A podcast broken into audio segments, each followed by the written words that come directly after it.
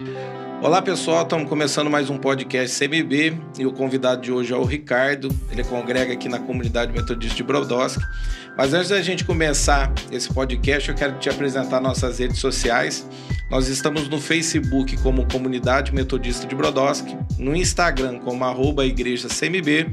No YouTube nós temos dois canais novos, um é o Corte CMB e o outro é o Nostalgia CMB. Você está agora nesse canal que é o Igreja CMB. Se você puder deixar o teu like, compartilhar esse vídeo, vai estar nos ajudando muito no crescimento desse canal. Ricardo, seja bem-vindo ao podcast CMB. Bom dia, bom dia para todos aí de casa que está nos acompanhando.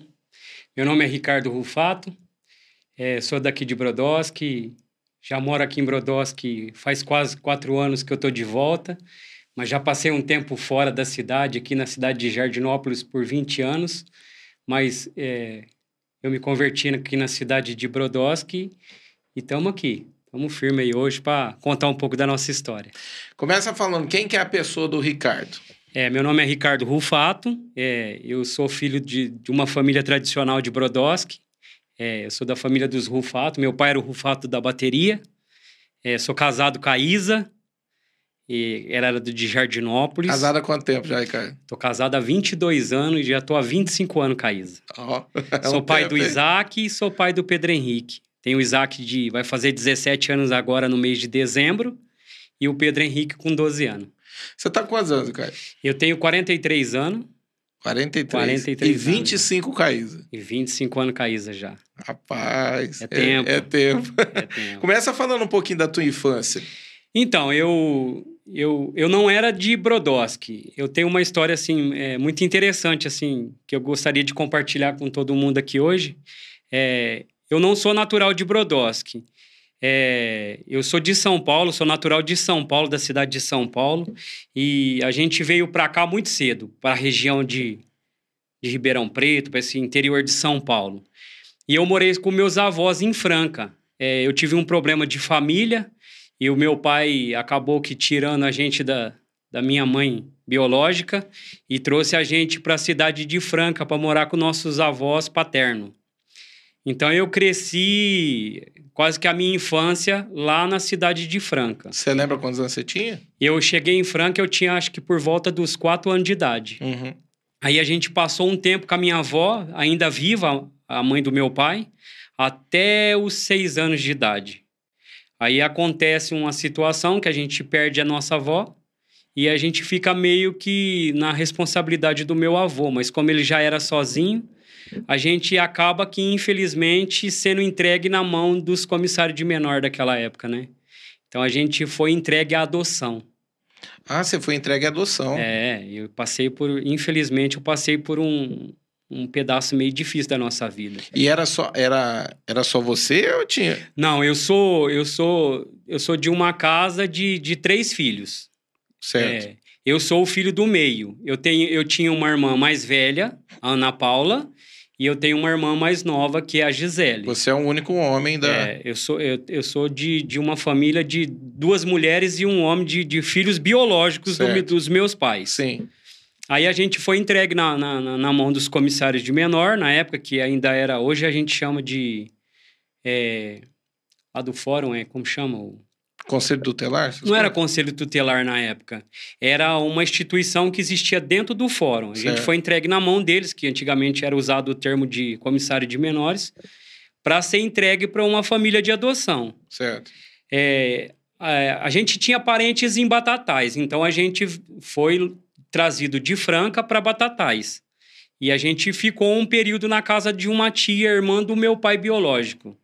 Só que a minha tia tinha um filho pequeno, então para ela não interessava muito a nossa permanência lá e ela não queria ter uma família muito grande, né? O que a gente percebe é que a única coisa que interessou para minha tia foi a minha irmã mais velha, que a gente são, somos três irmãos com quatro anos de diferença um para o outro. Então, quando eu cheguei em Batatais, eu tinha por volta de sete anos e a minha irmã mais velha tinha 11 anos.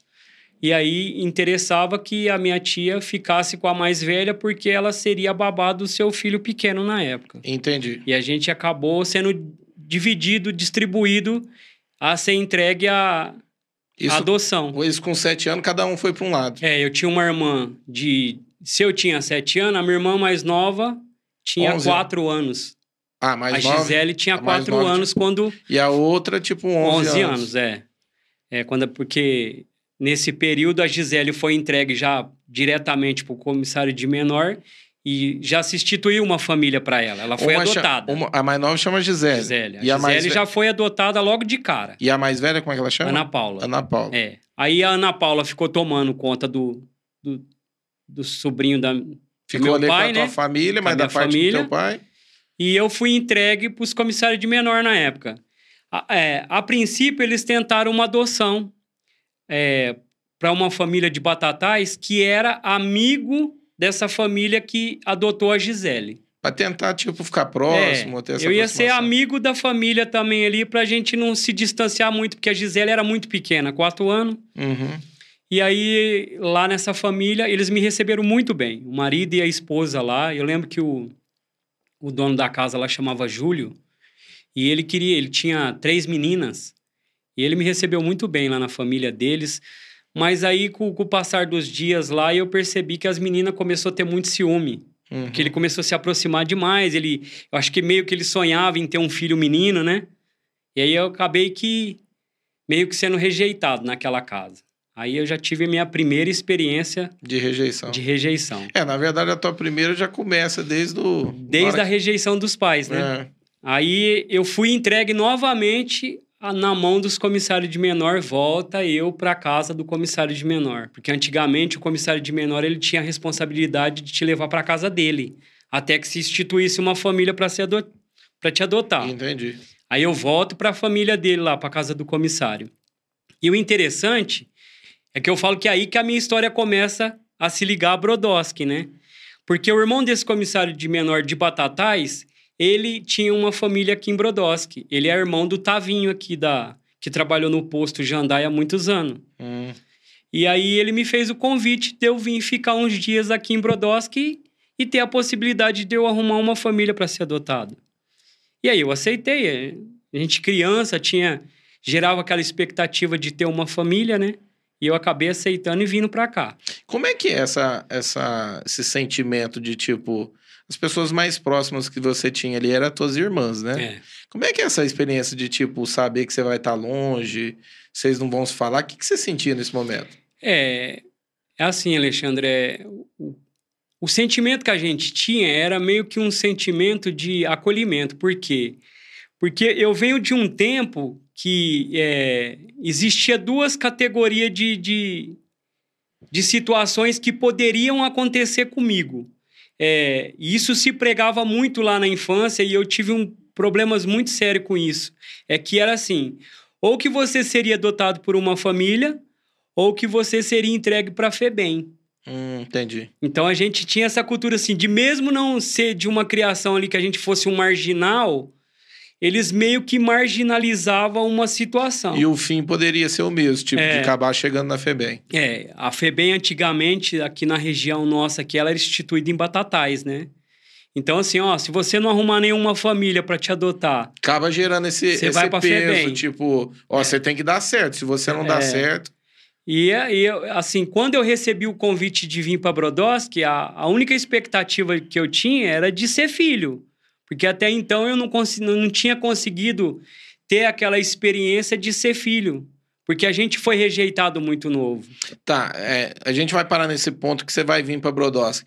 Questão do teu pai, não onde ele tá aí, teu pai biológico, ele trouxe, ele trouxe vocês pra, Pra Franca. pra Franca. E ele era metalúrgico nessa época. E Ah. ele acaba que deixando a gente com os pais dele e volta a trabalhar em São Paulo. Tá, e a sua mãe? Quem é a sua mãe, o nome A dela? gente não sabia. não sabia. Não, eu passei. No, no- no decorrer da história eu vou contar com bastante detalhe, mas eu passei 37 anos sem ver ela, sem saber quem era essa pessoa. Entendi. A questão do teu pai e da tua mãe, pra gente depois você contar sobre isso. questão do teu pai e tua mãe, teve algum motivo essa, essa a retirada? gente não sabia. Também não tinha resposta Não, nenhuma não, de não nada tinha disso. resposta, não. Tipo, vocês, vocês foi levado para um lugar, teu pai falou- virou para vocês e falou, ó, Vocês vão ficar de hoje vocês vão morar com a avó. Mas, tipo, não tinha resposta de Não. nada. Ficava aquele ponto de interrogação. Se a gente tinha sido rejeitado pela minha mãe ou se ela tinha nos abandonado, não existia essa resposta. Não tinha nada disso. Principalmente por ser três crianças. Quando a minha mãe nos abandonou, a minha irmã mais nova tinha oito meses. Nossa. Então, assim, eu tinha quatro anos quando eu vim morar com os meus avós.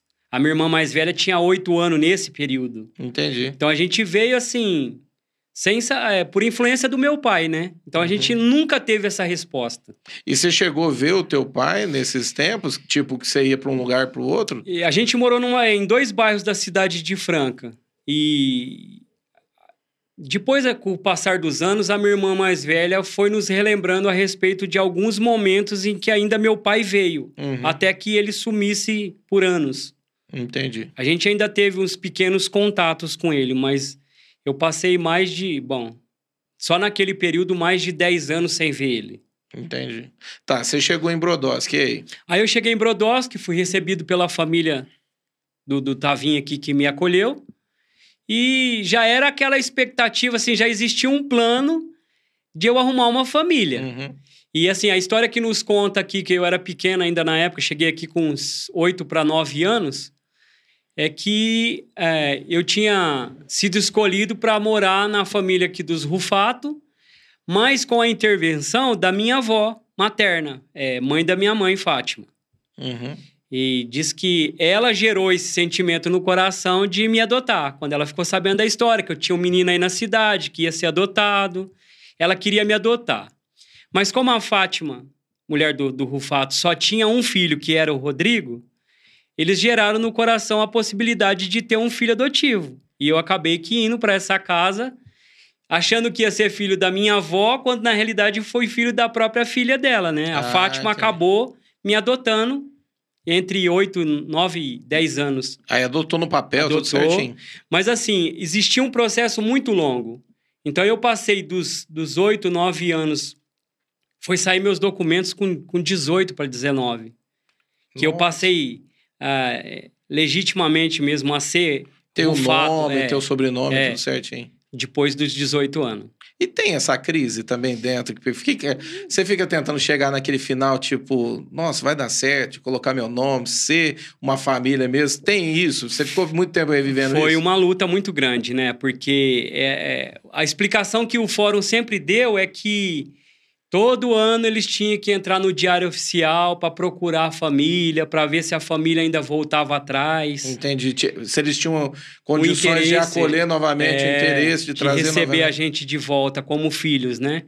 Então eu passei um processo assim dolorido até, porque E na tua cabeça, você, tipo, você queria ficar com essa família ou, tipo, Não, você queria eu- voltar? Você queria se resolver? é, eu queria que resolvesse, porque eu queria ter um nome, né? Entendi. E eu tive uma mudança de nome muito significativa, né? Porque Hum. eu cheguei em Brodowski como Ricardo Ferreira dos Santos. Entendi. Esse era meu nome de registro.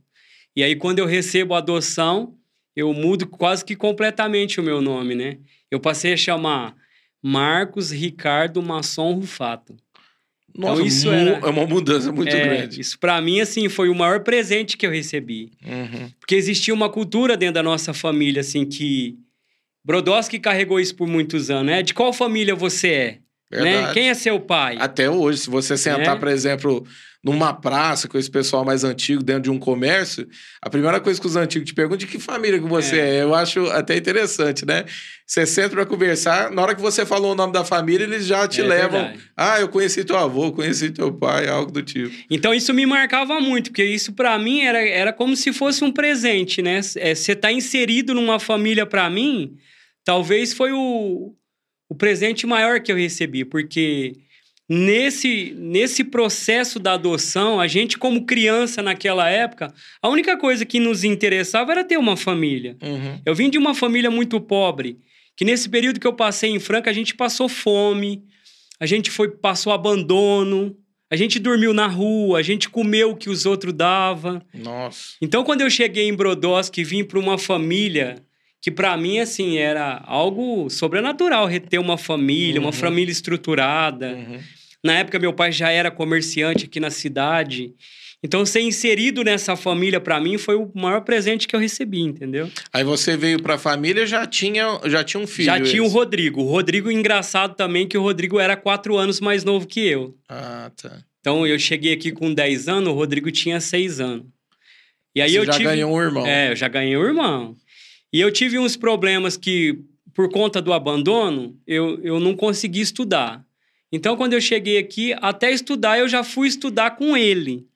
Então eu estava atrasado na escola, mas a recompensa de ter um irmão meio que para mim nivelou a história de estar tá atrasado na escola, entendeu? Então e, a gente estudava é na mesma foi, classe. como é que foi esse contato de tipo o Rodrigo tá na me mesma recebeu, classe, é, tá? O Rodrigo me recebeu assim como se tivesse acontecido um presente para ele dele ganhar um irmão naqueles padrões que ele buscava, né? Ah, legal. Porque eu era o irmão mais velho para ele, eu cuidava dele. Então assim, foi uma recepção muito boa da família, sabe? Uhum. Rece... O Rodrigo me recebeu, assim, muito forte como irmão. Uhum. Então, aquilo para mim, é... eu tava vivendo um, no paraíso, né? Uma criança que, que foi entregue ao mundo, de repente foi acolhido Se pela acha, melhor família tipo, do mundo, né? entendi. né? Eu passei a ser Rufato. Na minha ideia, eu não carregava só um, um sobrenome, eu carregava um, uma família dentro de mim, né? Uhum. Aquilo para tanto que eu, eu não conseguia ver essa família adotiva como simplesmente pais adotivos. Eles eram os meus pais. Até hoje eu tenho dificuldade assim quando a pessoa me pergunta, é, a gente hoje sabe da tua história, Ricardo, e aí? Como que é você, ter contato com a tua família antiga, com as minhas irmãs? Ela é minha irmã, ela, uhum. eu tenho as minhas irmãs, uhum. mas a família dos Rufato entrou dentro de mim como se. Entendi. Fazesse parte realmente da minha família biológica, né? uhum. né? Eles são os meus pais. E isso você tomou. Foi aquela coisa, né? Tipo, você precisava, eles te receberam, é. tudo se encaixou foi, foi, e fez sentido para tua vida. Foi amor. A gente costuma dizer que foi uma adoção por amor. Então, assim, eu me integrei na família. Eu não tinha diferença de ser, ah, eu era o filho adotivo, não. Eu era parte da família deles. E, par, Isso foi e importante. a partir disso começou a se resolver, tipo, você começou a tua, tua vida a tocar, os teus amigos ali. Comecei a ter amigos em Brodowski, eu, eu estudava aqui na cidade, né? É, a gente começou a fazer parte da sociedade de Brodowski, foi inserido em tudo aquilo que nosso passado tinha de qualidade meu pai, graças a Deus, tinha condição de nos inserir em tudo aquilo.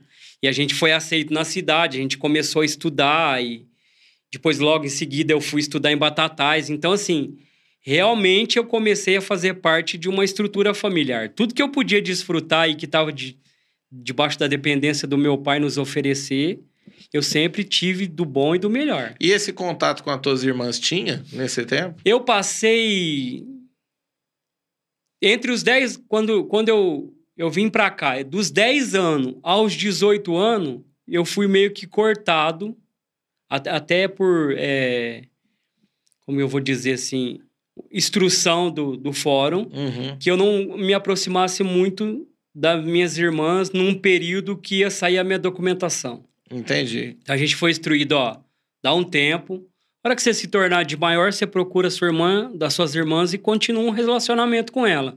Então eu fiquei aí dos 10 tipo, anos. 8 anos da tua vida. Sem ter sem, contato, sem ter com, contato nenhum com é. elas. E, e, como é que era isso para você? Tipo, você conseguia assimilar tudo isso e entender que era tipo um cuidado? Ou tipo, tinha aquela saudade, você queria estar perto, aquela dor de porque, querendo ou não, mesmo, é. vocês foram. Eu falo assim que o que nos ajudou, o que me ajudou um pouco foi a, su, a suprência que a família teve na questão de me receber como filho. Uhum. Então, isso supriu a minha necessidade de ter contato com as minhas irmãs. Mas aquele sentimento estava sempre vivo dentro de mim. Porque nesse período, a minha irmã mais velha casa, então ela tem, começa uma vida.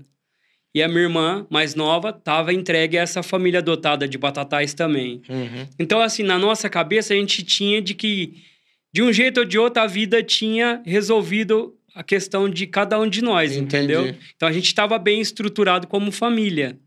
E a gente passou esse tempo. Eu vou te fazer uma pergunta aqui. Quando que anda a tua, a tua conversão? Em que momento da tua vida? Então, a minha conversão, ela acontece quando eu fiz 18 anos, né? Que tinha saído a minha documentação, eu passei a ser rufato. E aí a, a, eu conheço a Isa. De, com 19 anos eu conheço a Isa. E aí a gente passa a ter um relacionamento junto. E quando eu fiz é, um ano de relacionamento junto com a Isa, a Isa estava trabalhando numa floricultura aqui em Brodowski. Ela trabalhou muitos anos aqui na, na Jóvenes, na época aqui, que é uma floricultura muito antiga da cidade aqui. E foi até a minha tia que arrumou esse serviço para ela. A gente começou a namorar, logo em seguida a Isa veio trabalhar em Brodowski, ela é da cidade de Jardinópolis. E a gente começa a, a eu começo a trazer muito forte a Isa para Brodowski, porque é, ela trabalhava e a gente já estava se relacionando e ela passou a conviver aqui em Brodowski. Nesse período a gente tem uma perda. E aí a Isa, no mês de, de março, ela perde a mãe dela. Nós, nós perdemos a minha. Eu acabei perdendo a minha sogra. E aí o nosso mundo acabou, né? Você já tinha contato com ela, já conhecia? Já, ela? já convivia com a família lá há mais de um ano. E aí eu perco a minha sogra, tirou o chão da Isa.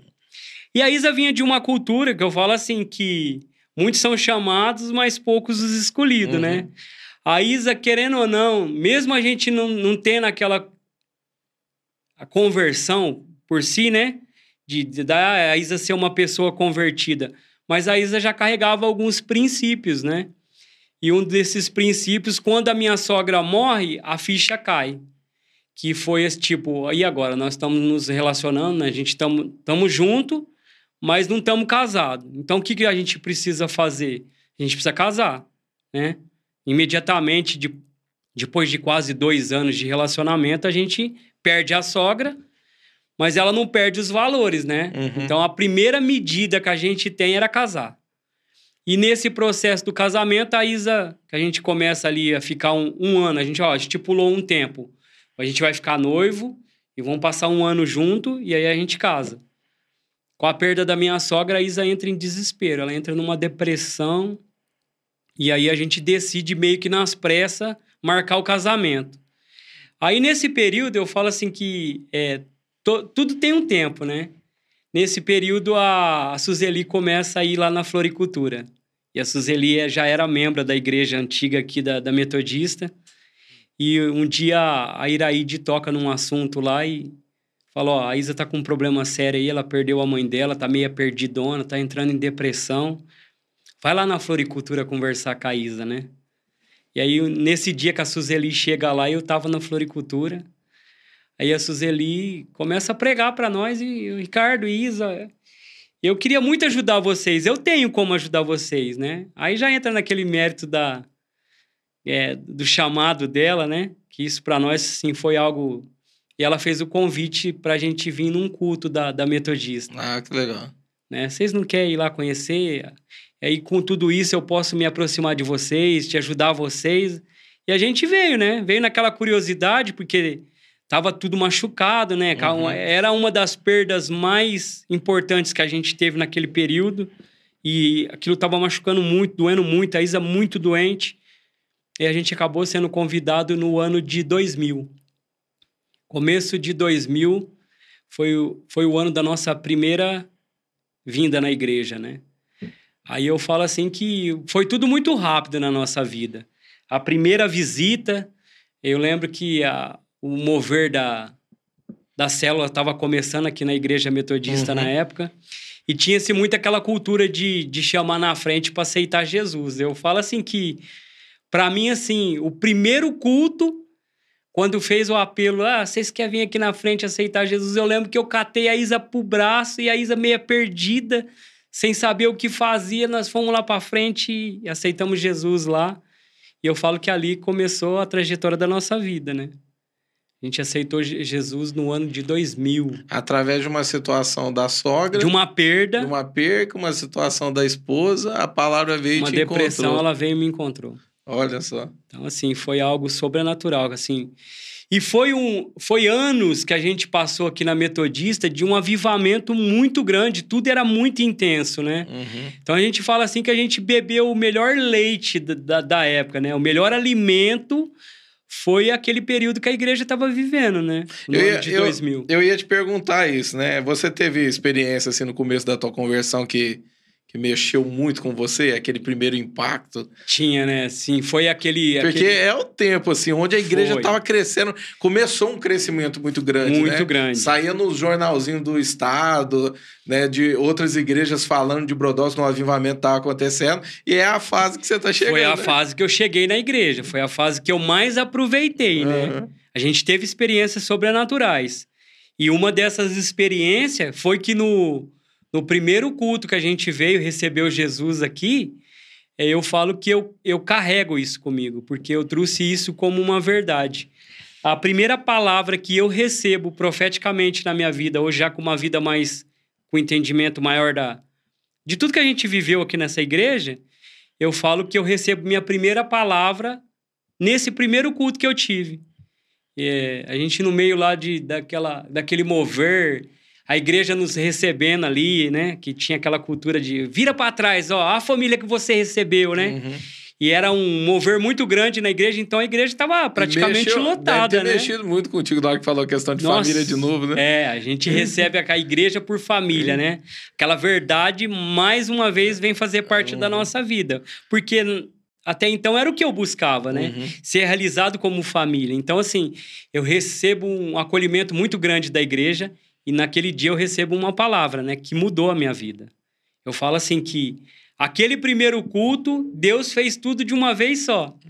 E a gente recebeu uma palavra muito forte. Eu lembro que como se fosse hoje. A, a irmãzinha chegou para nós e pegou na minha mão, pegou na mão da Isa e ela falou: ó, Deus manda dizer para vocês que como aquela palavra de é, sai da tua casa, da tua parentela, da casa do teu pai, vai para a terra que eu te mostrarei. E eu recebo aquela palavra no meu espírito e eu começo a desfrutar disso. Eu falo que ali o meu ministério começa, que ali foi que eu fui marcado Uhum. para aquilo que eu me movo hoje, né? Uhum. Como, como ministério na minha vida. E isso foi fazendo toda a diferença na minha vida, né? Com o passar dos anos, o mover da igreja foi crescendo e uma, uma das coisas interessantes que a gente viveu. É, a Isa trabalhava na floricultura, aqui em Brodowski, mas a gente ainda morava em Jardinópolis. Ela morava em Jardinópolis ainda. Então tinha esse, esse transtorno todo dia de vir trabalhar em Brodowski, mas morava em Jardinópolis. Então Uhum. tinha que voltar para Jardinópolis e congregando aqui na igreja. Então, assim, a nossa vida começou a ficar muito, muita coisa para fazer, muito tribulada, muita coisa. E na época a gente tinha uma moto, então a gente descia essa estrada de Brodowski todos os dias, todos os dias, chuva, Brodowski, sol, Brodowski e Jardinópolis. Chuva, sol, chuva, sol. E eu falo que já era um propósito de Deus, né? Que aí o Jefferson é, nos convida a. Eu falo que ali nasceu o meu ministério. Ele nos convidou a ajudar o pastor Luiz na igreja de Brodowski, naquele período da, do ano de 2000. O Luiz tinha sido enviado para Jardinópolis, o irmão do Vadeci. Uhum. E o Luiz estava começando uma igreja lá e o, Jefferson chamou um dia a gente aqui na igreja e falou: Tô sabendo da correria que vocês estão fazendo aí.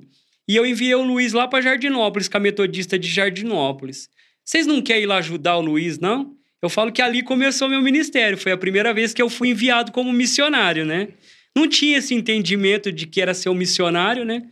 Mas a gente foi enviado para lá. E eu comecei a frequentar a igreja de Jardinópolis, ajudando o Luiz lá. Deixa, deixa eu te dar um, um- um- um- um- dar uma parada aqui, um break. Na questão da conversão em si, quando você recebe esse impacto de família, essa palavra direcionada que te move, tudo isso. E a questão lá fora? Tipo, você tinha amigos?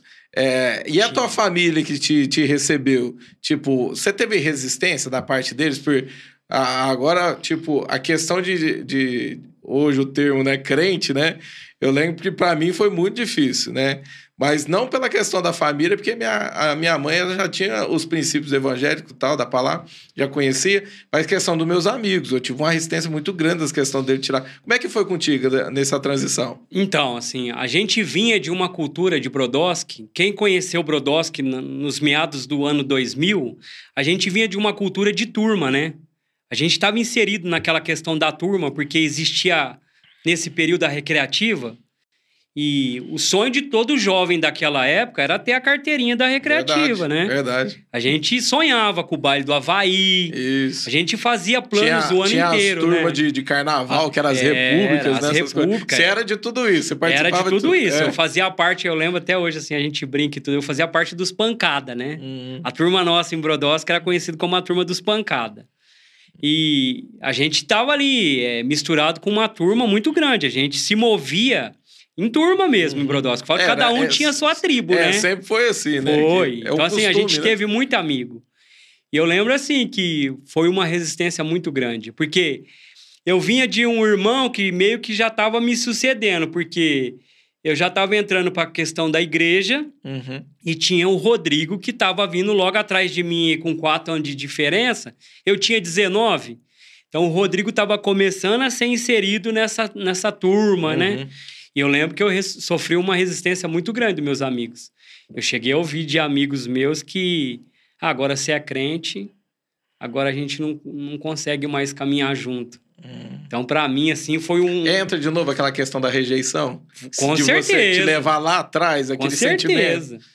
Aí, peraí, então quer dizer que eu só funcionava quando eu falava a mesma linguagem deles. E, assim, para mim isso era muito assustador, porque, peraí, então vocês só me recebem no, no grupo de vocês quando eu falo a mesma língua de vocês. Uhum. E assim, era um tempo que existia uma divisão muito grande que em, em ser crente e tá envolvido com essas coisas. Sim, Houve uma divisão muito grande em Brodowski naquele sim, período sim. o avivamento que chegou naquele ano 2000, ele trouxe essa divisão. Verdade. Então, assim, eu perdi muitos amigos. Eu andava com muita galera, uma, uma turma muito grande, a Uhum. gente estava inserido no...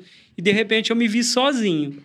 E isso me marcou muito. Porque, assim, ó, nesse período que eu vou para Jardinópolis congregar lá, que foi esse primeiro amor, aquele mover, do... a gente estava começando num governo de célula, Uhum. então, assim, foi algo que aconteceu muito poderoso, a, a questão do batismo do Espírito Santo, né? Uhum. Logo que eu cheguei na igreja, eu já tive uma experiência sobrenatural com o batismo no Espírito Santo. Então, a gente mergulhou muito forte na igreja. E aí vem essa, essa rejeição da parte dos amigos. E aí a única maneira que a gente tem de não olhar para tudo isso era cada vez mais se mergulhar na, na, na- na E, aí- religião, e né? ainda no teu, no, no teu caso, ainda você tinha a Isa, tipo, Tinha. tem aquela coisa de, ô, eu tô junto, já tinha casado? Já? Não, ainda, Ainda não, não. tava, mas tipo, tava. tava caminhando pra um casamento. Já tava noivo, né? É, que tem, não é aquela questão, ainda você não tá sozinho na situação, né? Ainda a Isa tava contigo ali, É. mesmo com- pelo processo que ela tá passando de tudo aquilo, ainda você tem ela. Porque eu falo assim, ah, é difícil, né, pra, pra quem tá lá fora e tá sozinho, né? Entrar tá nessa, doido. nessa transição. Na melhor idade, que, que todo mundo acha que os 18, 19 anos é a nossa melhor idade, né? Eu tava inserido numa turma ali que eu, com meus amigos eu tinha de tudo. Uhum.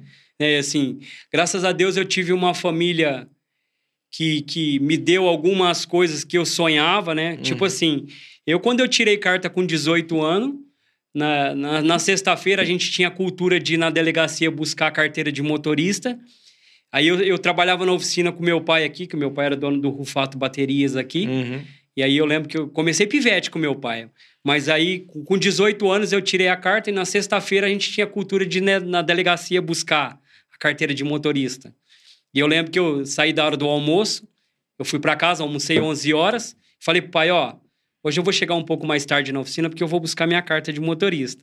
E eu lembro quando eu voltei, tipo, duas horas da tarde, eu tava com um carro me esperando na garagem, né? Olha que legal. Meu pai tinha me presenteado com um carro naquela época que era um que era? carro novo. Você lembra o que que Eu era? tinha um, um Passat 79 que era o sonho, né? Num tempo da época de 2000, era praticamente um carro novo, né? Então, assim, eu tive esses, esses, privi- presentes, né? privilégios Esses privilégios. Então, assim, era onde amortizava um pouco tudo aquilo que a gente estava sofrendo Aham. com os amigos, né? E aí eu acabei indo para Jardinópolis, nesse período.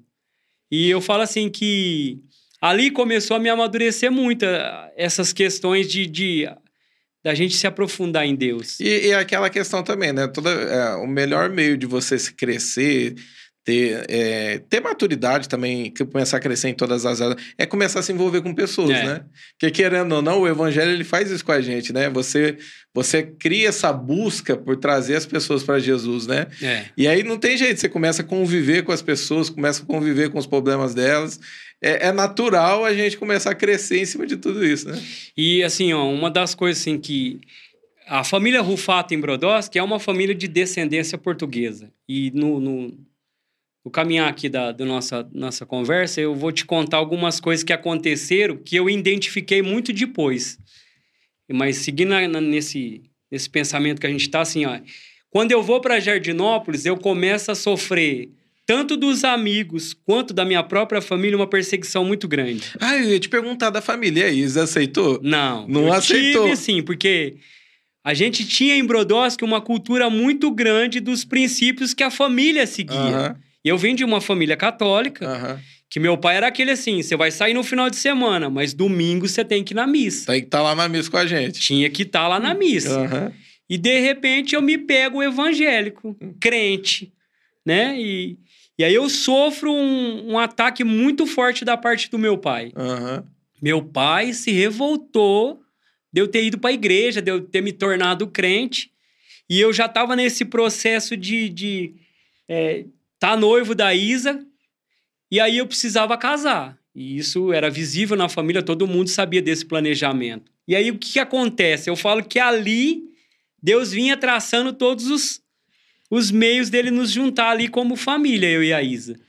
E eu, como eu vim dessa questão de São Paulo, de ser adotado, eu lembro que o único documento que eu tinha na minha mão era a minha certidão de nascimento, que vem com a minha família, né? Que foi a única coisa que a justiça nos entregou. Então, partia do documento da certidão de nascimento eu ter que descobrir um pouco da minha história. Porque antigamente em Brodowski tinha uma cultura da Igreja Católica muito forte.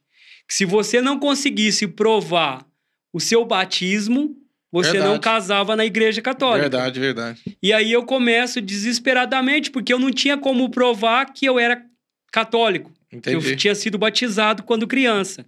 Apesar de eu ter algumas fotos que a família dos meus pais biológicos me entregaram da ordem do batismo, eu não tinha documentos que provassem que eu era batizado na Igreja Católica.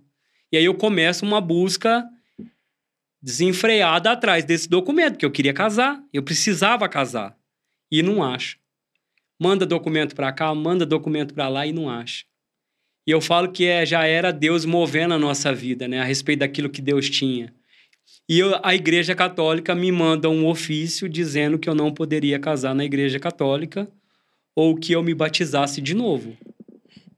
Como eu já estava inserido nesse, nessa questão evangélica, a gente tomou a decisão de não casar na Igreja Católica. Entendi. E aí, só que eu recebo uma retaliação muito grande do meu pai. E eu, ia te perguntar isso aí. Eu ia falar assim, ó, querendo ou não, parece que tudo meio que vai que Coopera. cooperando, né? Tudo vai te empurrando para aquele funil, né? E aí meu pai, um dia, ele nos chama lá em, num final de semana lá em casa e ele fala, ó, eu tô sabendo que vocês estão querendo casar aí. Se for para casar na igreja do Jefferson, eu não vou. É engra... Foi Pô, muito específico no dizer isso, Sabe o que, sabe? que é, sabe o que é engraçado? Todas as vezes, cara, até hoje isso, né? Quando a gente fala sobre é, igreja, ou, ou a gente começa um discipulado na casa de alguém que é católico, é, algo do tipo, o pessoal fala assim, mas de que igreja que você é? Fala, não, vou na comunidade metodista, tá? Eles falam da igreja do Jefferson. É, foi isso que eu recebi. É, pare... é, foi esse o primeiro impacto. Os católicos conhecem, é, usam muito a expressão, né? É, A da igreja do Jefferson. do Não é a Jefferson. questão de ser metodista. É, porque eu acho que ele, Jefferson. ele tinha um contato ali com os É. católicos parece que ficou uma coisa meio chata, É. né? E eu lembro que eu cheguei a perder, é, tipo, é, pessoas que eu estava discipulando ali. Pelo simples fato de ser da metodista. Tipo, da onde que é? Da igreja do Gesso. Tá. De repente, Esfriava. é, a E situação... aí eu enfrentei uma luta muito grande com ele, sabe? Minha família houve uma divisão, se afastaram muito de mim nessa questão de "Ah, a gente não vai nesse casamento, não. O meu pai já foi muito categórico, já deu a sentença dele ali. E é, a gente seguiu e, a en- vida. e entra de novo o sentimento de rejeição te leva tudo lá para trás, tudo na tua Sempre infância. remetendo ao passado, Mas né? você sofria com isso? Você, você já tava conseguindo lidar com esse tipo de coisa? Como a gente começou nesse processo muito novo, nessa questão de abandono muito desde criança, Uhum. a gente já tinha eh, criado algumas fortalezas. Entendi. Então tinha certas coisas que eu não deixava muito entrar no meu coração. Tipo, você colocou uma pedra em cima, tipo, não quero mexer não, nisso aí. eu sempre colocava uma pedra em cima. Mas chega uma hora que, e aí no que, a, decor- conta, que a conta que chega. a conta não fecha. É. É. E aí eu vou contar um pouco disso aqui na. Mas aí eu, eu acabei que decidindo casar. E eu falei, ó, nem que se nós estiver aí com, a tua- a- com o seu pai, com o seu irmão lá na frente, e casar aí, sua família de Jardinópolis. Porque, como a gente não existia uma igreja estruturada em Jardinópolis ainda, a gente fazia. Os cultos lá começou no fundo de quintal. Uhum. Então a gente dependia ainda da igreja de Brodowski. Entendi. Então a gente começando- decidiu casar aqui. Uhum.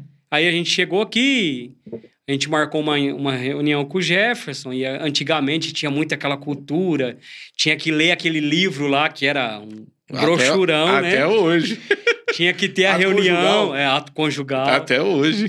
Tinha que ler aquele livro inteiro, e depois tinha uma entrevista com o Jefferson, eu, Isso. e a Isa Cajanete. Isso, até A hoje gente já. passou por todo esse... É o mesmo padrão até hoje. Eu lembro assim que quando a gente casou aqui na igreja de, de Brodowski, a igreja ainda era virada.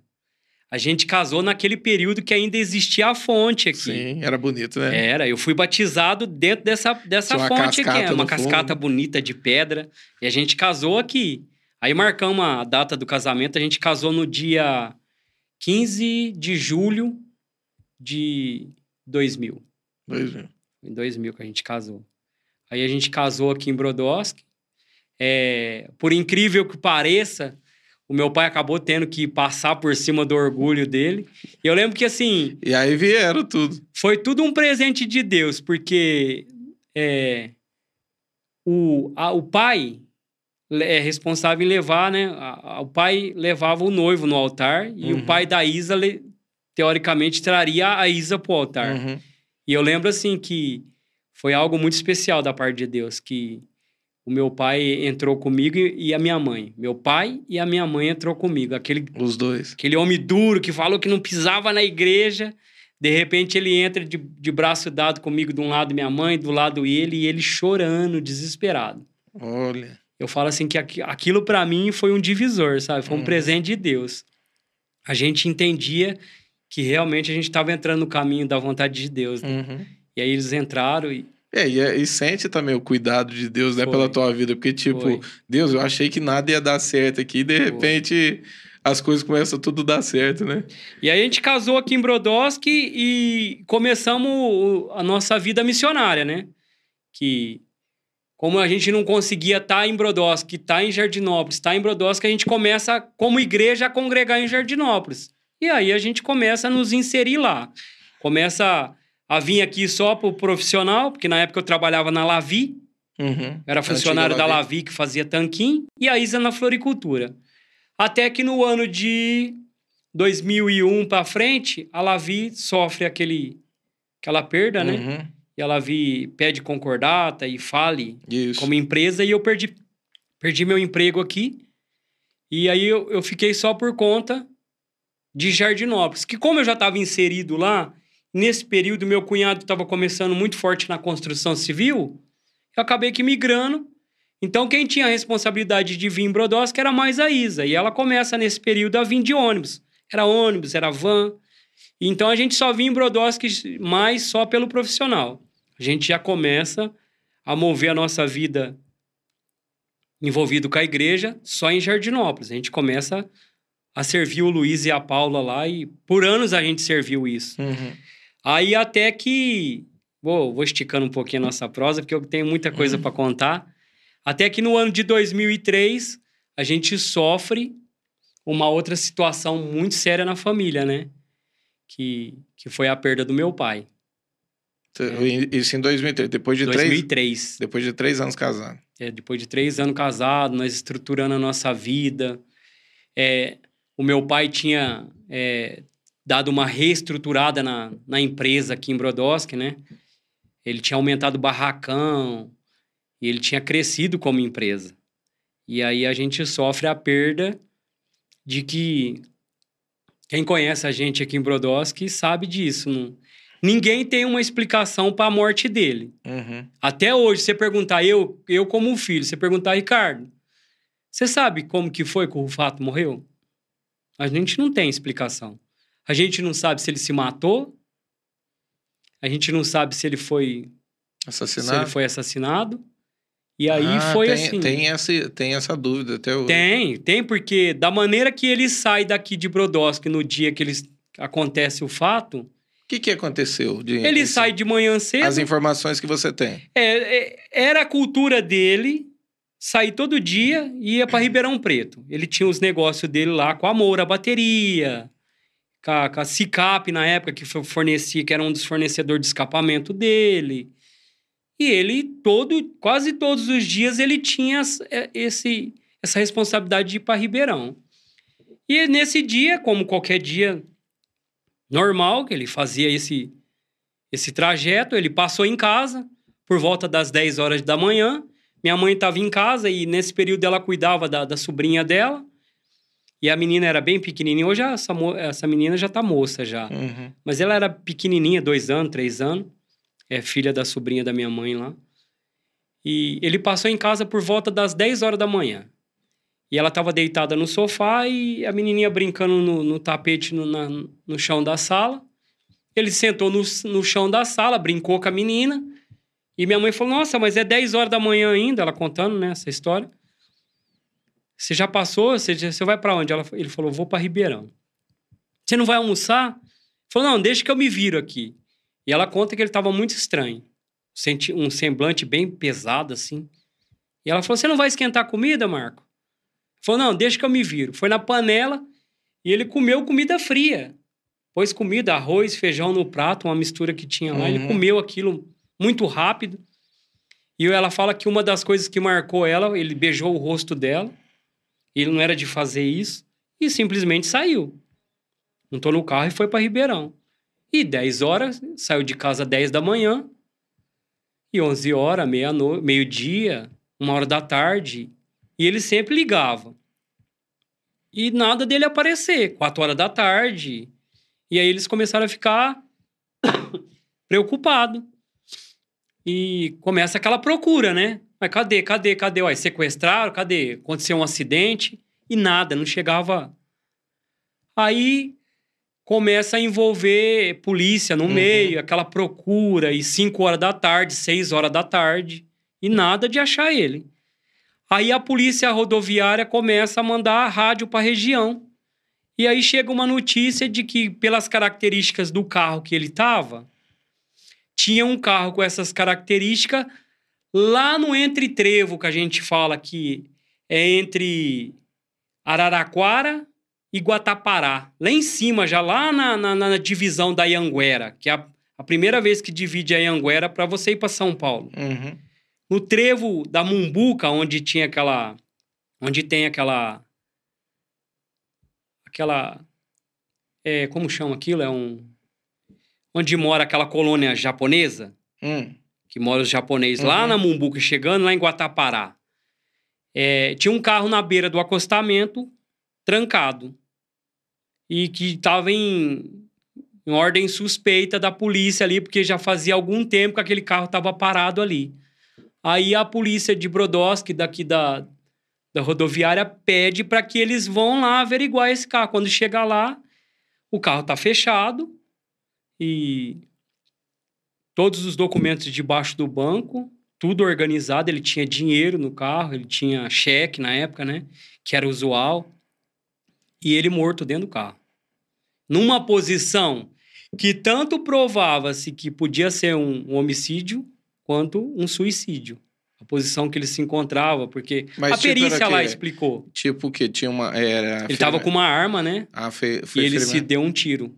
Ele se deu um ah. tiro na, na frontal, assim. Essa é a conversa da polícia. É, tipo... e, mas assim, existia algumas coisas que, tipo assim, uma pessoa que se dá um tiro não segura a arma na mão. Ele tava com a arma em punho. Ah, entendi. Tipo, meio que plantar uma cena ali, mas ao mesmo tempo a gente tem, por tudo que a gente estava vivendo, o momento que ele estava vivendo, Poderia também ter sido uma depressão que levou ele a um suicídio. Entendi. E ele, e essa arma era dele? Tinha um registro? Então, ninguém sabe. Ninguém nada. sabe. Simplesmente aquilo ali apareceu e chegou no ponto que chegou de, de se tirar a própria vida.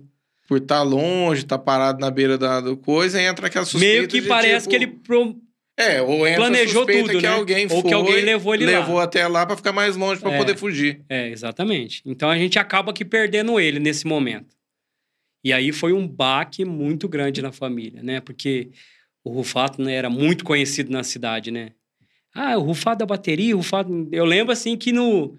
Por incrível que pareça, a gente tinha aquela cultura ainda de, de, de ser conhecido pela família. Eu falo assim que no dia da morte do Rufato, o Brodowski parou, né? Eu lembro Aquela mais ou menos desse curiosidade, caso. Eu tô... Você tá me falando, eu tô tentando relembrar aqui. E eu lá em Jardinópolis, né? Aquele período ali em Jardinópolis, aquela doideira, e vem pra cá e assume família, e, eu era o filho mais velho. Mas aí eu comecei, nesse processo dos três anos que eu vou para a igreja, é, a gente já tem umas divergências de pensamento, por eu ter ido para a igreja, Uhum. e eu acabo que meio que me afastando da família aqui. E nesse período aí, eu também tive um pouco de rejeição por estar vivendo esse tempo de afastamento da, da família, entendeu? Aí assume a família, é o filho mais velho, a gente passa por aquele momento de ter trocado, né? De fé. Uhum. E a gente meio que é recebido como ovelha negra da família. E aí eu não consigo me inserir no grupo familiar ali de novo, aquela problemática. E desestruturou a empresa, desestruturou família. E, E você assim, já vem de uma situação também bem parecida. Que eu era um filho adotivo, Bem né? parecido com o começo da tua vida, tipo, de repente não tinha estrutura para tudo isso, É, é, Deus ainda estava tratando todas essas áreas da tua vida, era. e come, você começa a voltar a reviver tudo aquilo que. Tudo, a- toda a rejeição, né? E aí eu fui meio que rejeitado dentro desse contexto de assumir a família como o filho mais velho. Uhum. E, tipo assim, eu meio que me determino a continuar em Jardinópolis. Eu falei, eu não vou me envolver com essas coisas aqui, não. Uhum. E acabei que abrindo mão de tudo isso. Só que a gente não, não esperava que tudo ia acontecer da maneira que aconteceu. É, o tempo con- continua passando. E um ano e quatro meses depois da morte do meu pai, nós tivemos uma outra pancada séria na família. Que aí vem a perda do meu irmão Eu lembro do teu irmão. Né? O Rodrigo Rufato, como todo mundo sabe aí, era filho do Rufato da bateria e a gente tem uma nova perda um ano e quatro meses depois. Que é a questão do acidente lá. Foi o acidente Que o Rodrigo... também é uma incógnita até hoje, né? Ninguém sabe É. explicar direito o que, que aconteceu, né? Não sabe. O Rodrigo simplesmente sai da oficina, meio-dia, como era de costume dele. E assim, ó, dentro da nossa família, a gente tinha passado algumas coisas que, com a morte do meu pai, acabou meio que nos beneficiando como família, né? Meu pai tinha um seguro de vida. E dentro desse um ano e dois meses da morte do meu pai, até a- o problema que acontece com o Rodrigo, a gente começa a receber é, seguro de vida, tarará. E isso foi é, meio que mexeu com a, cabeça do Rodrigo, sabe? Uhum. O Rodrigo muito jovem na época. Eu lembro, ele- ele tinha quantos anos, Rodrigo? 20 anos. Novo, muito novo. Novo, um menino assim. É, tava começando a, a assumir um posicionamento dentro da empresa. E ele gostava muito dessas coisas de carro, carro, né? é. Essas... E foi nesse período que ele tava com um carro mais velho e que quando chega o seguro da minha mãe, ela dá um carro novo para ele. Eu lembro. Que o mais interessante, né? Ele andou 30 dias com esse carro. E foi o carro que matou ele. Eu lembro. Então, assim. Era, um- era turbinado aquele carro? Não, ele tinha saído de um carro turbinado, né? Ele tava com um Corsa turbinado e teve um final de semana antes da morte deles que eles foram para Miguelópolis.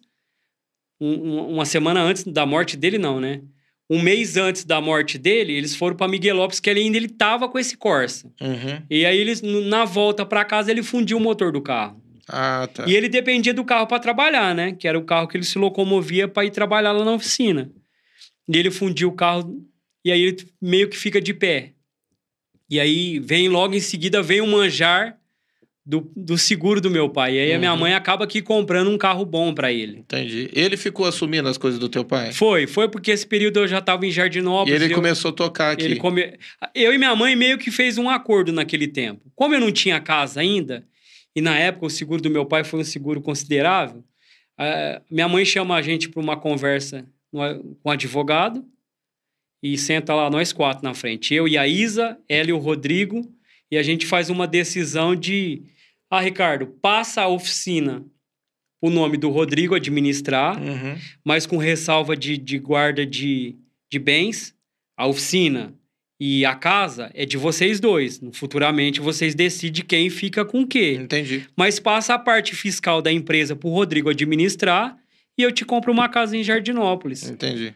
E aí eu sofri um, um pequeno, uma pequena situação nessa questão. E eu lembro assim que tá combinado, tá combinado. E eu na frente de um advogado, eu assino uma procuração sem saber.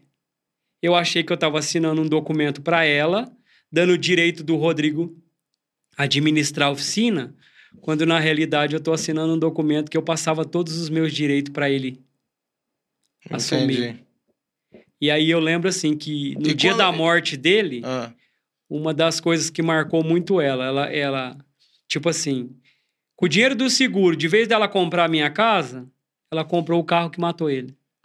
ah, E eu lembro que no dia do acidente, eu tava em Brodowski, eu tinha vindo no banco, e aí eu desço para Jardinópolis, e nesse período que a van me levou de volta, foi o momento que aconteceu o acidente na cidade, que mata ele. E aí, quando eu volto de, de Brodowski para Jardinópolis de novo, quando eu cheguei em casa, o telefone toca. Ricardo, sobe para cá porque o Rodrigo sofreu um acidente. E aí, eu meio desesperado, eu corro na casa do pastor Luiz. Na época, o pastor Luiz tinha um Monza. E aí, o pastor Luiz vem me trazer aqui. Quando a gente chega aqui, era a morte do Rodrigo, né? E eu lembro que é, a, a pancada foi tão forte lá no acidente que ele já não, ele não chegou no hospital com vida. Com vida. Então ele já foi direto trazido para a unidade mista daqui, ele ficou lá na, na área onde eles colocam as pessoas que morreram lá. E a gente foi lá reconhecer o corpo lá. E eu lembro que uma das coisas que me marcou muito foi as primeiras palavras que a minha mãe proferiu, né? Que ela fala assim: Maldito carro que eu comprei. Ela acabou catando aquela. Ela absolveu toda a culpa pra ela. É. Maldito carro que eu comprei. Se eu soubesse, eu tinha te dado a tua casa. Então aquilo meio que vem à tona para ela. E ali ela entra num, numa situação assim de, de depressão. Ficou doente por ficou conta doente. disso.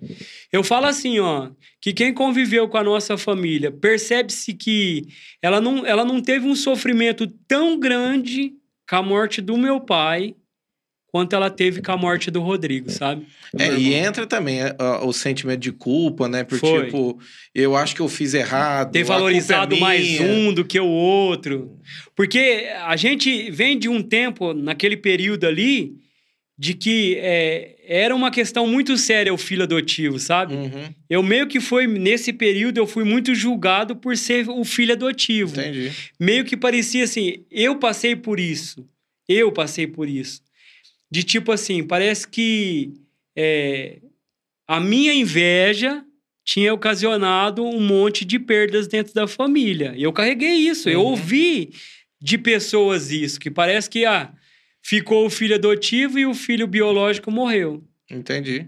Então eu carreguei. Acaba vindo um peso pra você. E eu acabei que grande. me isolando. Eu acabei que, mesmo na morte do Rodrigo, eu continuei me posicionando e, e estando em Jardinópolis.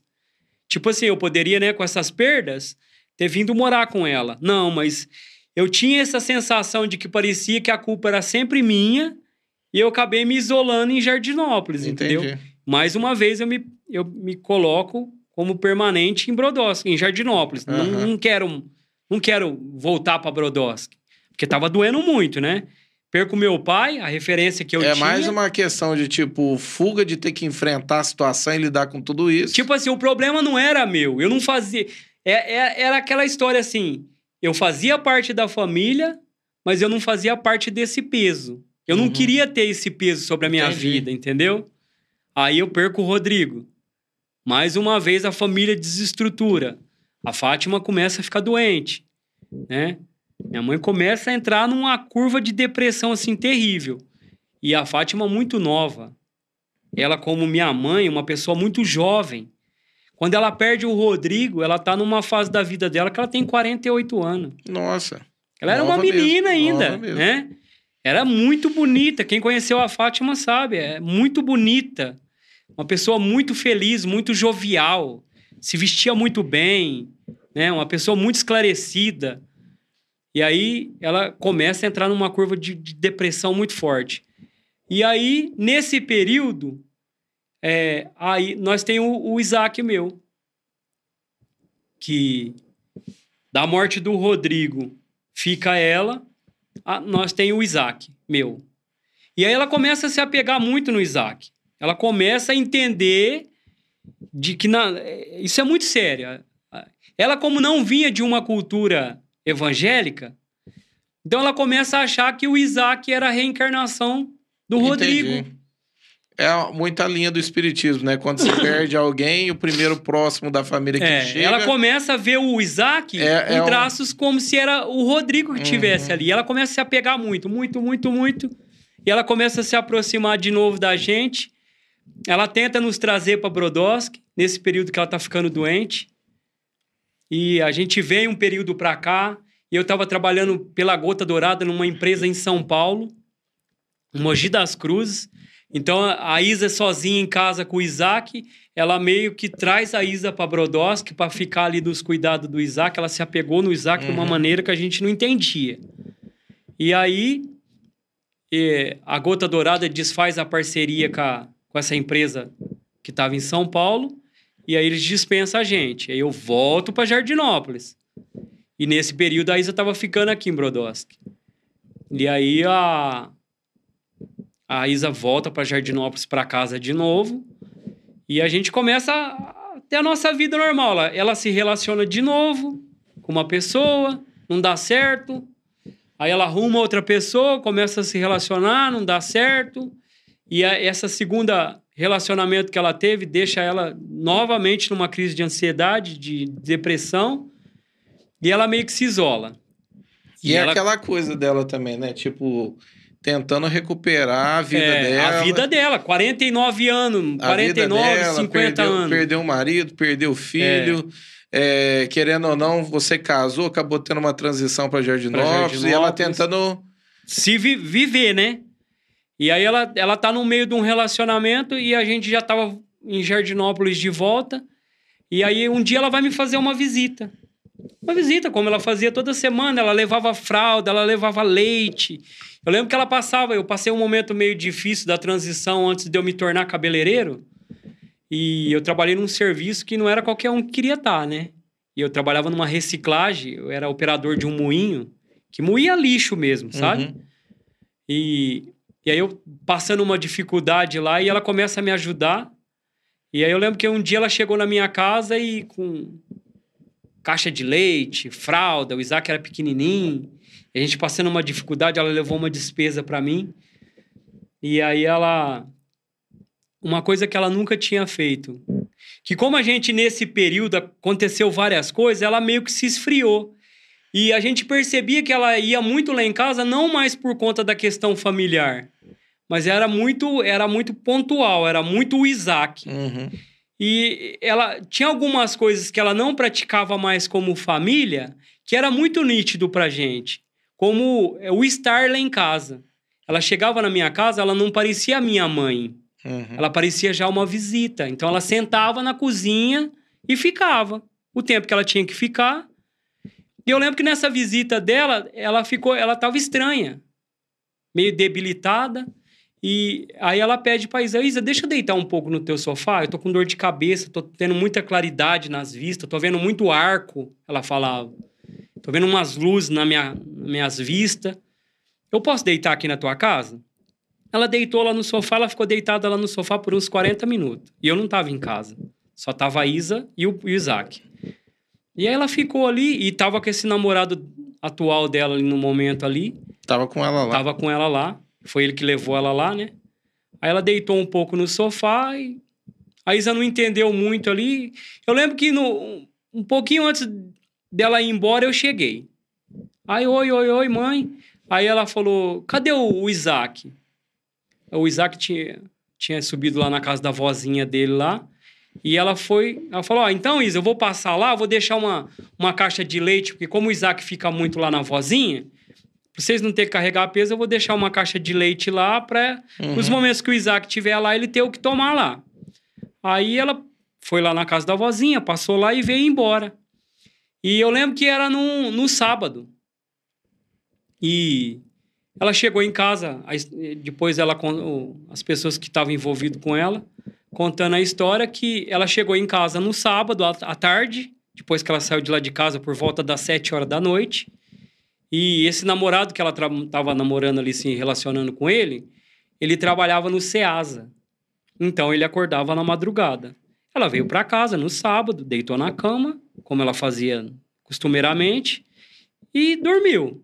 Quando foi quatro horas da manhã, essa pessoa que estava com ela, contando para nós depois o fato, ele, ele disse que ele chamou ela. Fátima, ó, tô indo trabalhar. Ela falou, ai, peraí que eu vou levantar, eu faço um café para você. E diz que quando ela foi levantar, ela não levantou. Perdeu as pernas. Foi o primeiro sintoma que ela teve ali. Ela perdeu as pernas e não conseguiu levantar. E falou: Não, não vai levantar, não, que você não tá bem, você já não passou bem ontem, lá na casa do Ricardo. Não força, não, não precisa levantar, não, pode deixar que eu faça um café e tomo. Aí ele levantou, fez o café dele e saiu para trabalhar lá no Ceasa, quatro da manhã. Uhum. Aí no meio do dia, eu lembro que ele contando que ele mandou uma mensagem para minha tia Tereza. Falou: "Tereza, a Fátima não passou bem hoje. É, dá uma olhada nela para mim". E a tia Tereza, como era de costume ir lá em casa só de manhã ver o vô, ela não deu muita importância. Só que deu 11 horas da manhã nada. A minha mãe não levantava. Meio-dia nada. Quando foi duas horas da, da tarde, ele chega do serviço. Que ele chega, ele trabalhava na madrugada, né, no relógio da oração, Uhum. no relógio do dia. Então, quando foi duas horas, ele estava de volta do Ceasa e ela deitada ainda. E aí eles perceberam que ela estava desacordada. Aí pegaram ela, levaram ela para Batatais, no hospital. Na época ela tratava com o médico neurologista de Batatais, Dr. Bordini. E ela já ficou internada. Aí o Bordini internou ela na clínica dele aqui do sábado pro domingo. Na segunda-feira arrumaram o encaminhamento, transferiram ela para Ribeirão Preto, para as clínicas. Aí lá nas clínicas, passa por toda a bateria de, de exame, ela foi para as clínicas da emergência lá em cima, lá na Bernardino. E aí passaram por tomografia, por um monte de ressonância magnética, e passou por um monte de, de exame lá. E aí se constata que ela tá com um tumor na cabeça. Aos Meu Deus. 49 anos para 50 anos, tá minha mãe doente. Pô, como é que você lida com tudo isso? Uma coisa atrás da outra desse Foi, jeito? cara, foi assim. Eu falo que a, a nossa infância nos preparou para tudo isso. Porque, querendo ou não, você se, se depara numa situação da tua vida em que você teve o privilégio de ter duas famílias Uhum. e de repente você se vê sozinho de novo. A família está sendo destruída ali na tua frente Verdade. e você não tem o que fazer, né? A vida levando para tudo isso. E aí, de repente, uma pessoa saudável, internada ali na sexta-feira, eu, eu lembro que eu cheguei lá no hospital e ela muito consciente do que estava acontecendo, porque ela, ela tinha um tumor, mas esse tumor ainda não estava agravado a Uhum. ponto Ela de... tava sentindo os reflexos dele, É, né? é. Mas aí quando foi fazer o exame, ela tinha um tumor do tamanho de uma laranja já dentro da cabeça. Nossa. Já não tinha mais o que se fazer. Aí eu lembro que segunda-feira transferiram ela. Eu fui no domingo lá visitar ela, da semana da frente. Aí ela sentou comigo, ainda falou: Ricardo, ó, a mãe não tá bem. E foi algo muito, muito louco, sabe? Eu tive uma experiência com Deus ali muito sobrenatural. Ela sentou na, na, na, na cama com a gente, pegou um papel na mão e falou: Ó, a mãe tem isso, isso, isso e a mãe vai te deixar isso, isso, isso. E aí, no meio dessa conversa que a gente estava tendo, ela contou um sonho para nós. E isso mexeu muito comigo. E a gente vê que a gente estava inserido numa batalha espiritual ali. Porque você vê, nós teve a perda do pai, Sim. de uma maneira trágica. Sim. Logo em seguida, a perda O do irmão. irmão. E aí ela contou, ela descreveu um cenário para mim que mostrava claramente, Alexandre, que a gente estava vivendo uma batalha espiritual naquela família ali, e que eu estava inserido em tudo aquilo ali. Ela contou para mim, é, eu só não vou citar nomes, né? Uhum. Mas ela, ela teve um sonho na madrugada anterior daquilo que ela estava me contando, e que uma, uma determinada pessoa, uma determinada pessoa aparece para ela no sonho, vestida com vestido vermelho, e que a pessoa tinha um chocolate. Pessoa que ela conhecia. Do nosso do convívio. Entendi. Do nosso convívio. E a pessoa com chocolate na mão e falava para ela: Aqui, Fátima, toma esse chocolate, é para você. Eu comprei para você, Fátima. E ela pega aquele chocolate e come. E aí ela se vê naquela condição de que ela tem o um entendimento que aquela doença foi provocada. Ah, alguém estava fazendo alguma coisa. Exatamente. Ela conta isso para nós. Na hora ali você já entendeu. Veio é, para é... você e falou: a gente tá de, debaixo de um ataque de um espiritual. ataque espiritual que destruiu a família inteira. Meu Deus. Sabe? Era uma continuação de algo que o diabo tinha planejado. Uhum. E aí, ela, logo em seguida do domingo, ela, ela é transferida para a clínica dos campos. E aí eu começo a sofrer um problema muito sério dentro da minha família. Aí o ataque veio, mas veio feroz. É, ela foi transferida do domingo para segunda-feira para as clínicas do campus. E aí ela passa a semana inteira lá. E eu não tô sabendo disso, porque até então eu tô viajando com meu cunhado. Quando eu chego na sexta-feira em casa, que eu procuro saber da mãe, a tua mãe não tá nas clínicas da emergência mais, foi transferida para o campus. Eu monto no, no carro e vou para as clínicas. Chego lá, tudo, tudo marcado, Alexandre. Tudo resolvido. Porque assim, ó, eu sou filho adotivo, mas a única pessoa que tinha a responsabilidade civil, né, de assinar para uma cirurgia que ela teria que fazer era eu como filho. Sim. E a decisão estava na minha mão. O médico falou para mim, Ricardo, tua mãe tem dois caminhos. Ou ela vive com esse tumor até o dia que ela desligar, com saúde perfeita, parará, parará. Ou a gente faz uma cirurgia que coloca ela na cama como um vegetal só que ela vai ter um tempo de vida maior do que o planejado. E a única pessoa que tinha a capacidade de fazer essa assinatura era eu como filho. Uhum. O que, que a minha tia fez? Entraram na justiça, fizeram uma interdição e assinaram por ela. Quando eu chego no hospital... Na... Já estava... Tudo decidido. Você não teve... O médico pergunta para mim, mas quem é você? Foi essa a, a pergunta do médico. Mas quem que é você que você está querendo saber da Fátima? Eu falei, eu sou filho da Fátima. Ela falou, não. o médico falou, não, a Fátima não tem filho, o filho da Fátima morreu. Eu falei, não, doutor, eu sou filho da Fátima. Preciso pegar meus documentos. E mostrar. E provar que eu era filho dela. Aí o médico entrou em parafuso e falou: não tem o que fazer mais, a cirurgia está marcada para quarta-feira. Era segunda. Ela já está em estado lá de. Ela já foi separada para é, cirurgia. E aí eu tenho que meio que retroceder, porque eu entrei em, em questão de, de judicial e eles tinham uma procuração assinada pela juíza, dando autorização para interdição dela, e acabou que se a, a, a cirurgia foi feita. Ela volta da cirurgia. Você não conseguiu. Não então. consegui fazer nada. Ela volta da cirurgia e aí continua a minha luta. Porque ela e ela voltou da, que jeito? Ela voltou da cirurgia. Na semana da cirurgia que ela fez, que ela saiu do hospital, ela teve seis derrame. O médico explica assim que eles fizeram uma cirurgia na cabeça dela para tirar o tumor e abriram uma caixa de energia e dentro dessa caixa de energia jogava água e ela tinha curtos-circuitos e ela tinha derrame cerebral. Uhum. Derrame cerebral. Ela chegou numa semana a ter seis derrames cerebral. Nossa. Ao ponto dos médicos ter que desligar ela. Colocaram ela em coma induzido e desligaram pra ela. Para poder parar. De tanto derrame que ela estava tendo. Entendi. E os derrames que ela tinha não matava ela. Só é, matava o cérebro. O corpo funcionava.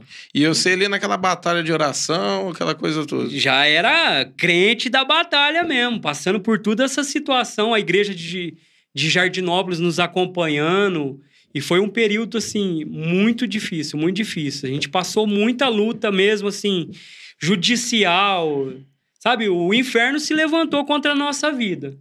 Aí eles conseguiram contornar essa questão do, dos derrames dela. E aí foi tirando a sedação rápido dela, ao ponto de. O médico falou, Ricardo, daqui para frente agora é a vida paliativa, né? E vai dar o remedinho para ela, somente para ela não morrer. Mas como os derrames consumiu muito dos, da questão cerebral dela, ela vai para casa vegetativo. E assim foi.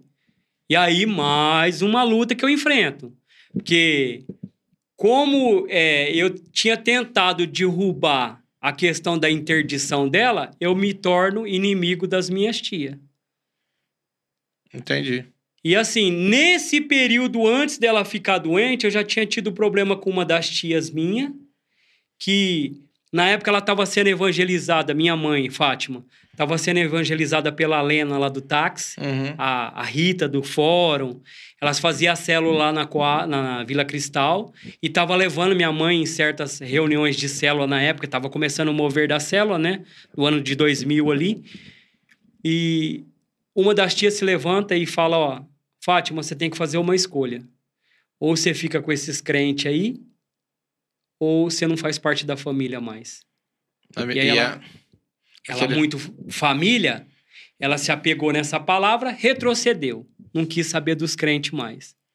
E aí eu tava nessa batalha, que eu tinha me tornado o inimigo número um da minha Entendi. família, né? Porque querendo ou não, eu tava influenciando até minha própria mãe aí pra igreja. Uhum. Então eu me torno o inimigo da família. E aí, quando eu chego no, na, na- Ela foi transferida do hospital para casa pro paliativo para o desenrolar da morte dela. Quando eu chego na família, aqui para visitar ela na minha casa hoje, eu vou entrar dentro de casa, elas falaram: não, você pode entrar, mas assina um documento aqui, a hora que você chega.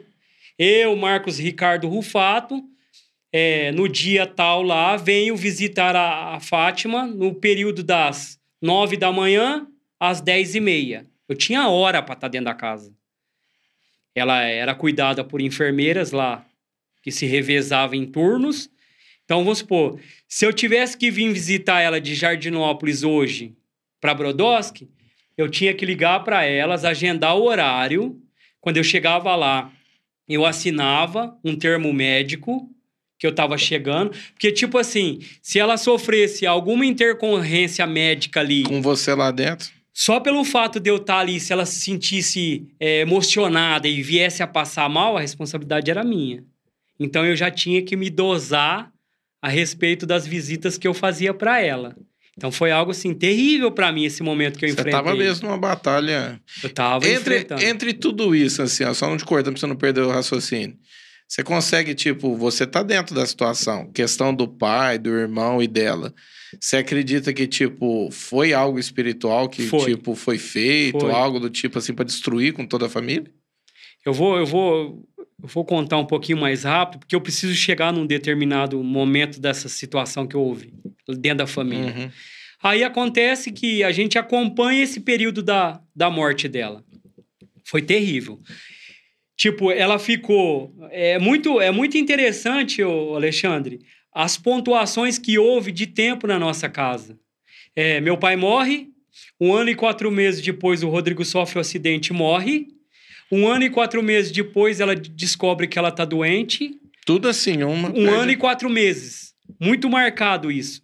É, um ano e quatro meses depois, é, ela, ela vem a falecer, depois do, do período da doença Entendi. dela.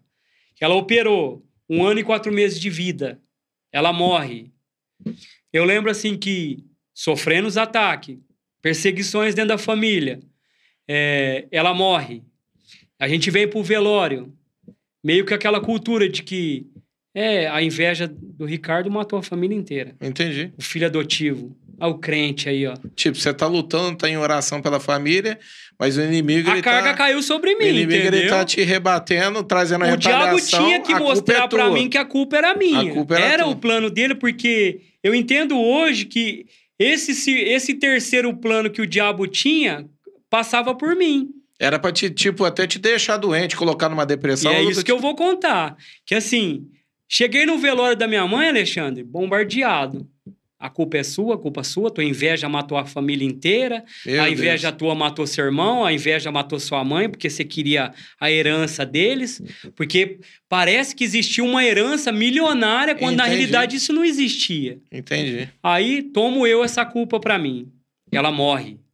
Chego na, na- Eu lembro que eu tinha o Isaac, o Isaac pequeno, então eu saí do velório da morte dela, do enterro lá do cemitério.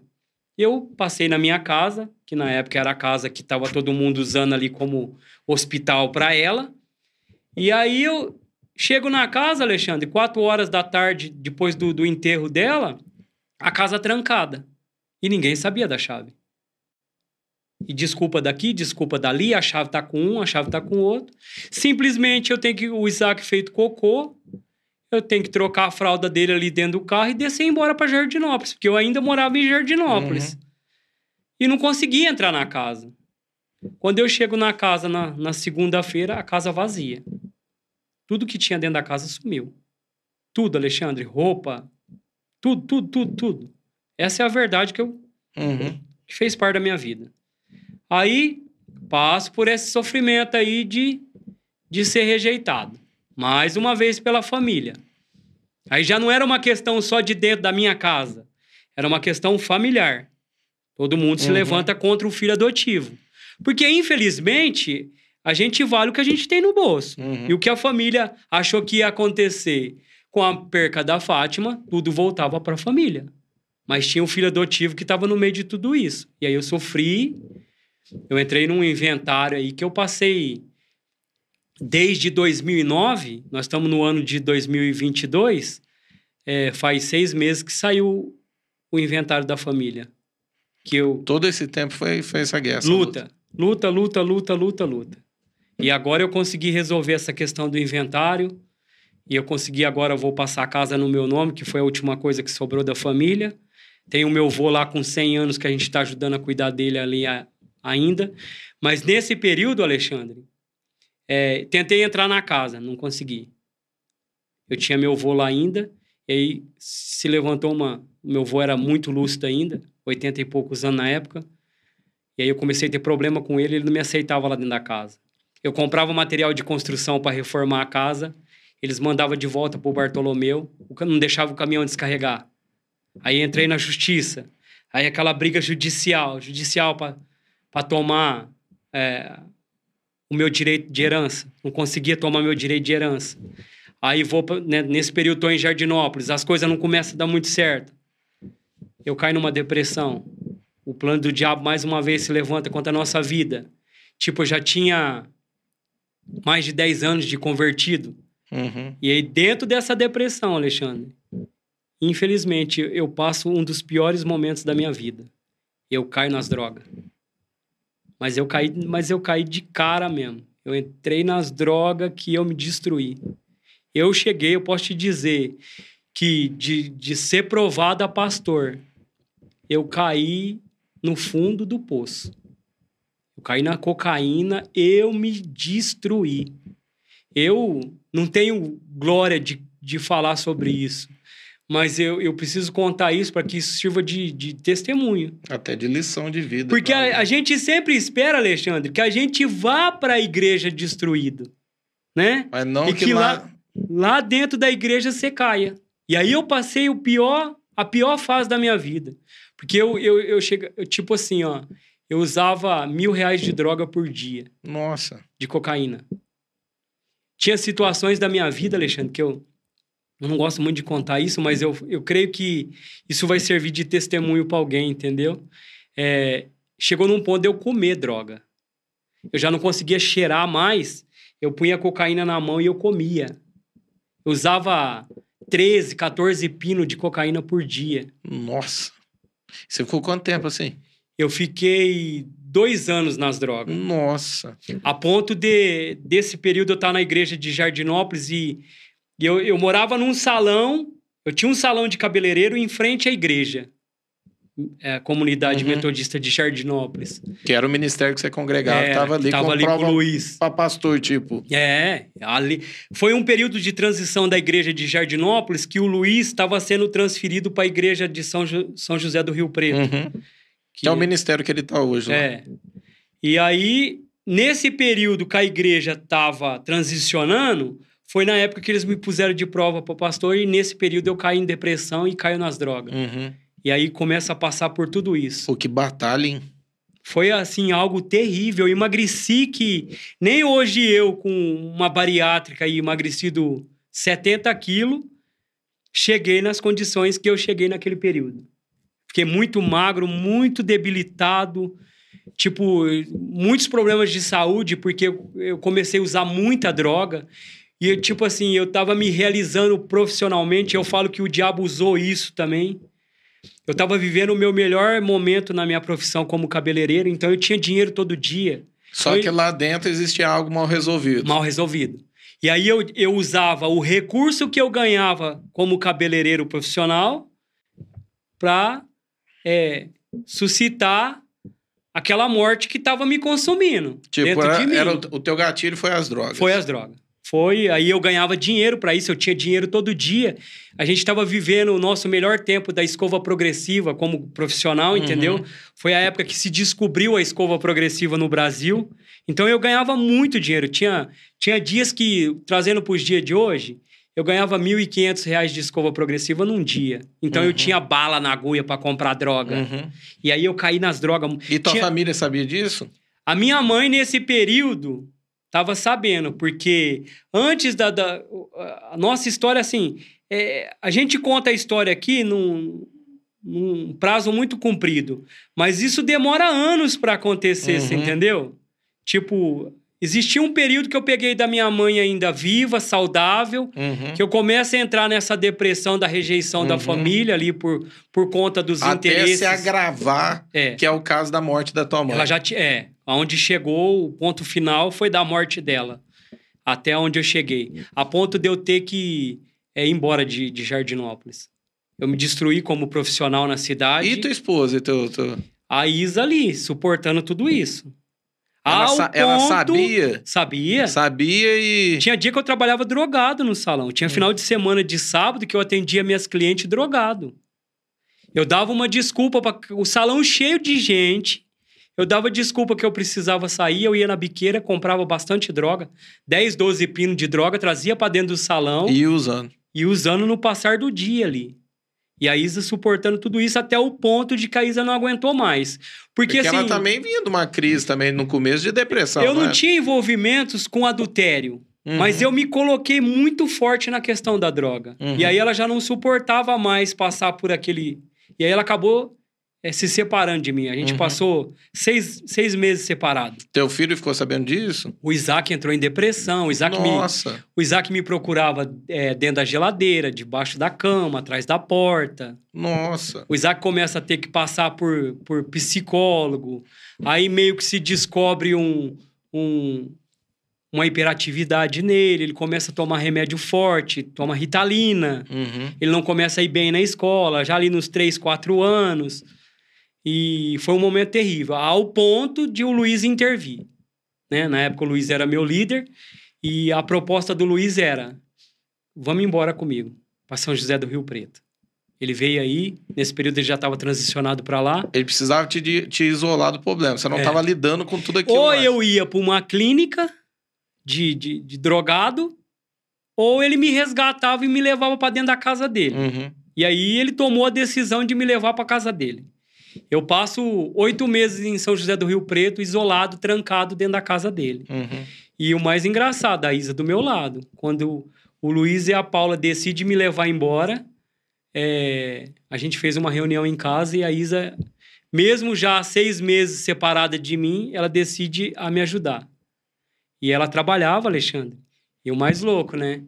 Ela decide a me manter dentro da casa do Luiz financeiramente. Ela me sustentar para que eu fosse liberto. Fosse recuperado ali. Aí eu passo oito meses em São José do Rio Preto e aí volto para Jardinópolis para tentar ser inserido na sociedade de novo. Ô, fa- falando da Isa, assim, o que ela fez não é fácil para uma mulher. Não, não, irmão. Tinha plano de Deus, sabe?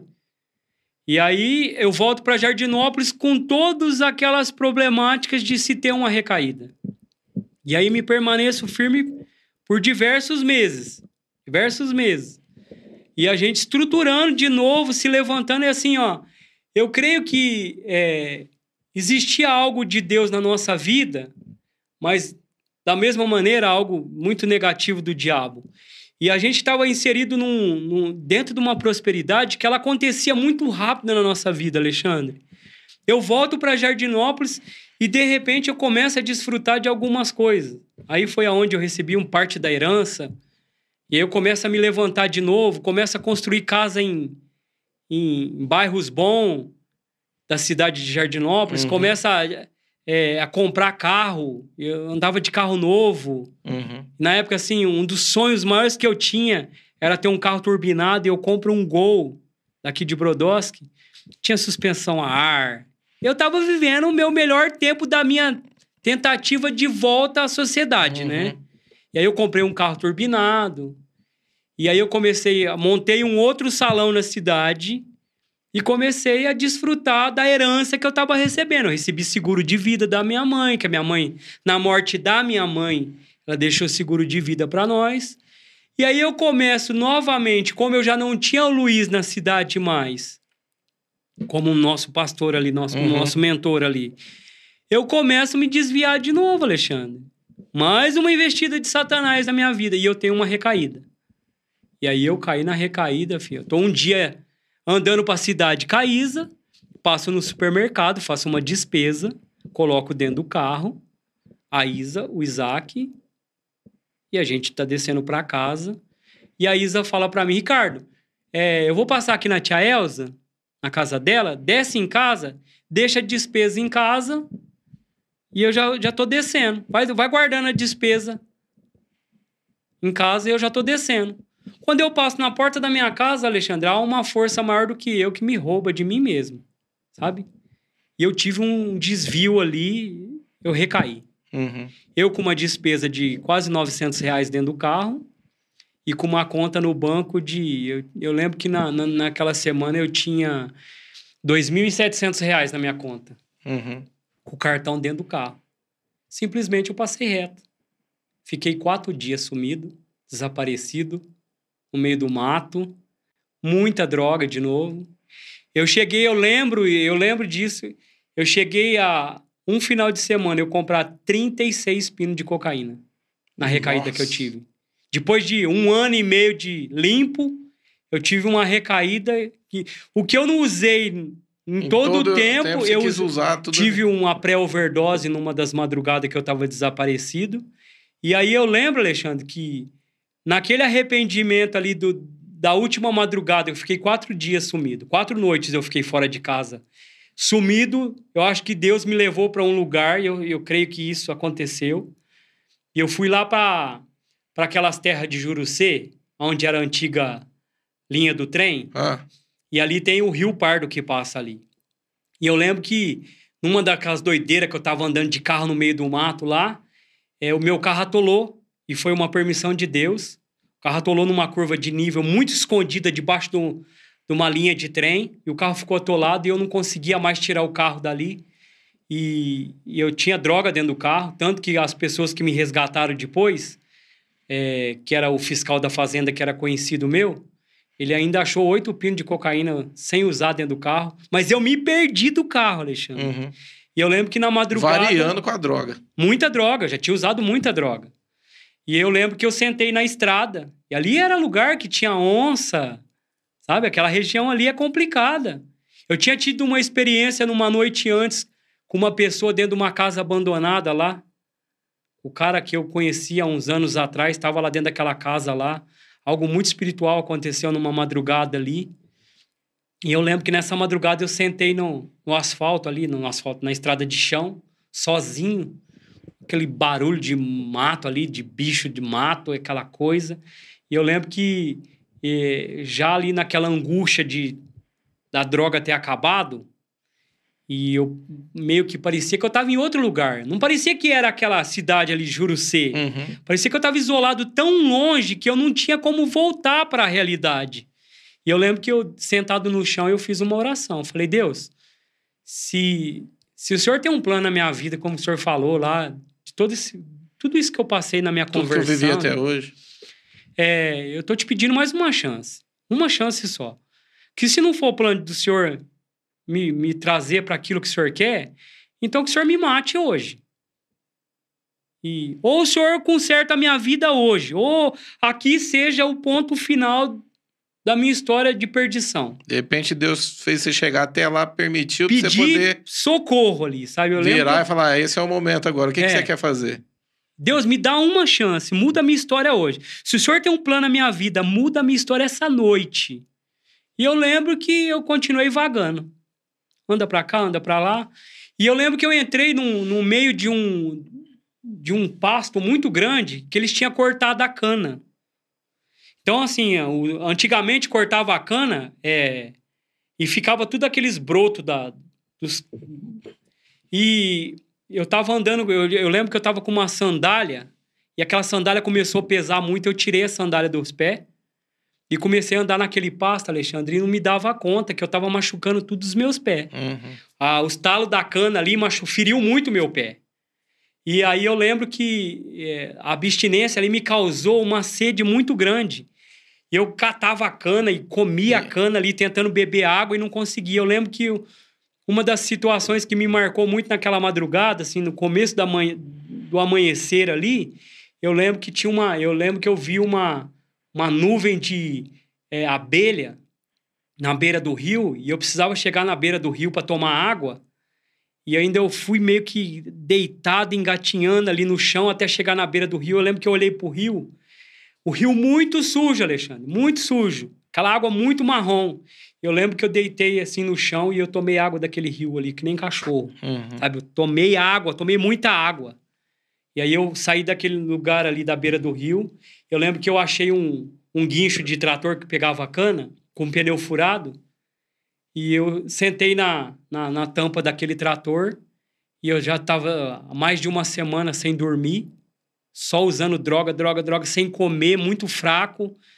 E eu lembro que eu deitei naquele trator ali e dormi. Apagou? Apaguei. Eu acho que era umas sete horas da manhã.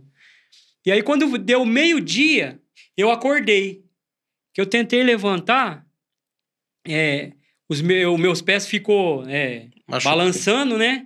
Ali, solto, eu deitado assim, os pés soltos no, no, na, na, tampa da máquina. Então, o meu pé inchou muito. Eu Por fiquei muito inchado, de... É, retenção de líquido, aquelas coisas tudo. Tava ali. machucado é, também? Muito inchado. E eu não conseguia ficar em pé. Eu, não, eu já não andava mais, eu já tava me arrastando que nem um cadeirante. Eu fiquei, tipo assim, Deus me parou ali. E eu lembro que é, eu comecei a clamar a Deus. Falei, Deus, eu conversei essa madrugada que o senhor ia fazer algo por mim. E, e de repente eu escuto o barulho de um carro. Longe. Aí vem chegando um, um gol novo perto de mim com, com a logomarca de uma empresa da usina. Aí o cara falou: Você tá perdido aí, moço? Ele abaixou o vidro do carro. Falei, moço, olha, eu tô aqui, mas eu não tô roubando nada, não. É, faz um favor para mim é, chama a polícia. Fala para o policial que eu tô perdido e que eu preciso ser resgatado.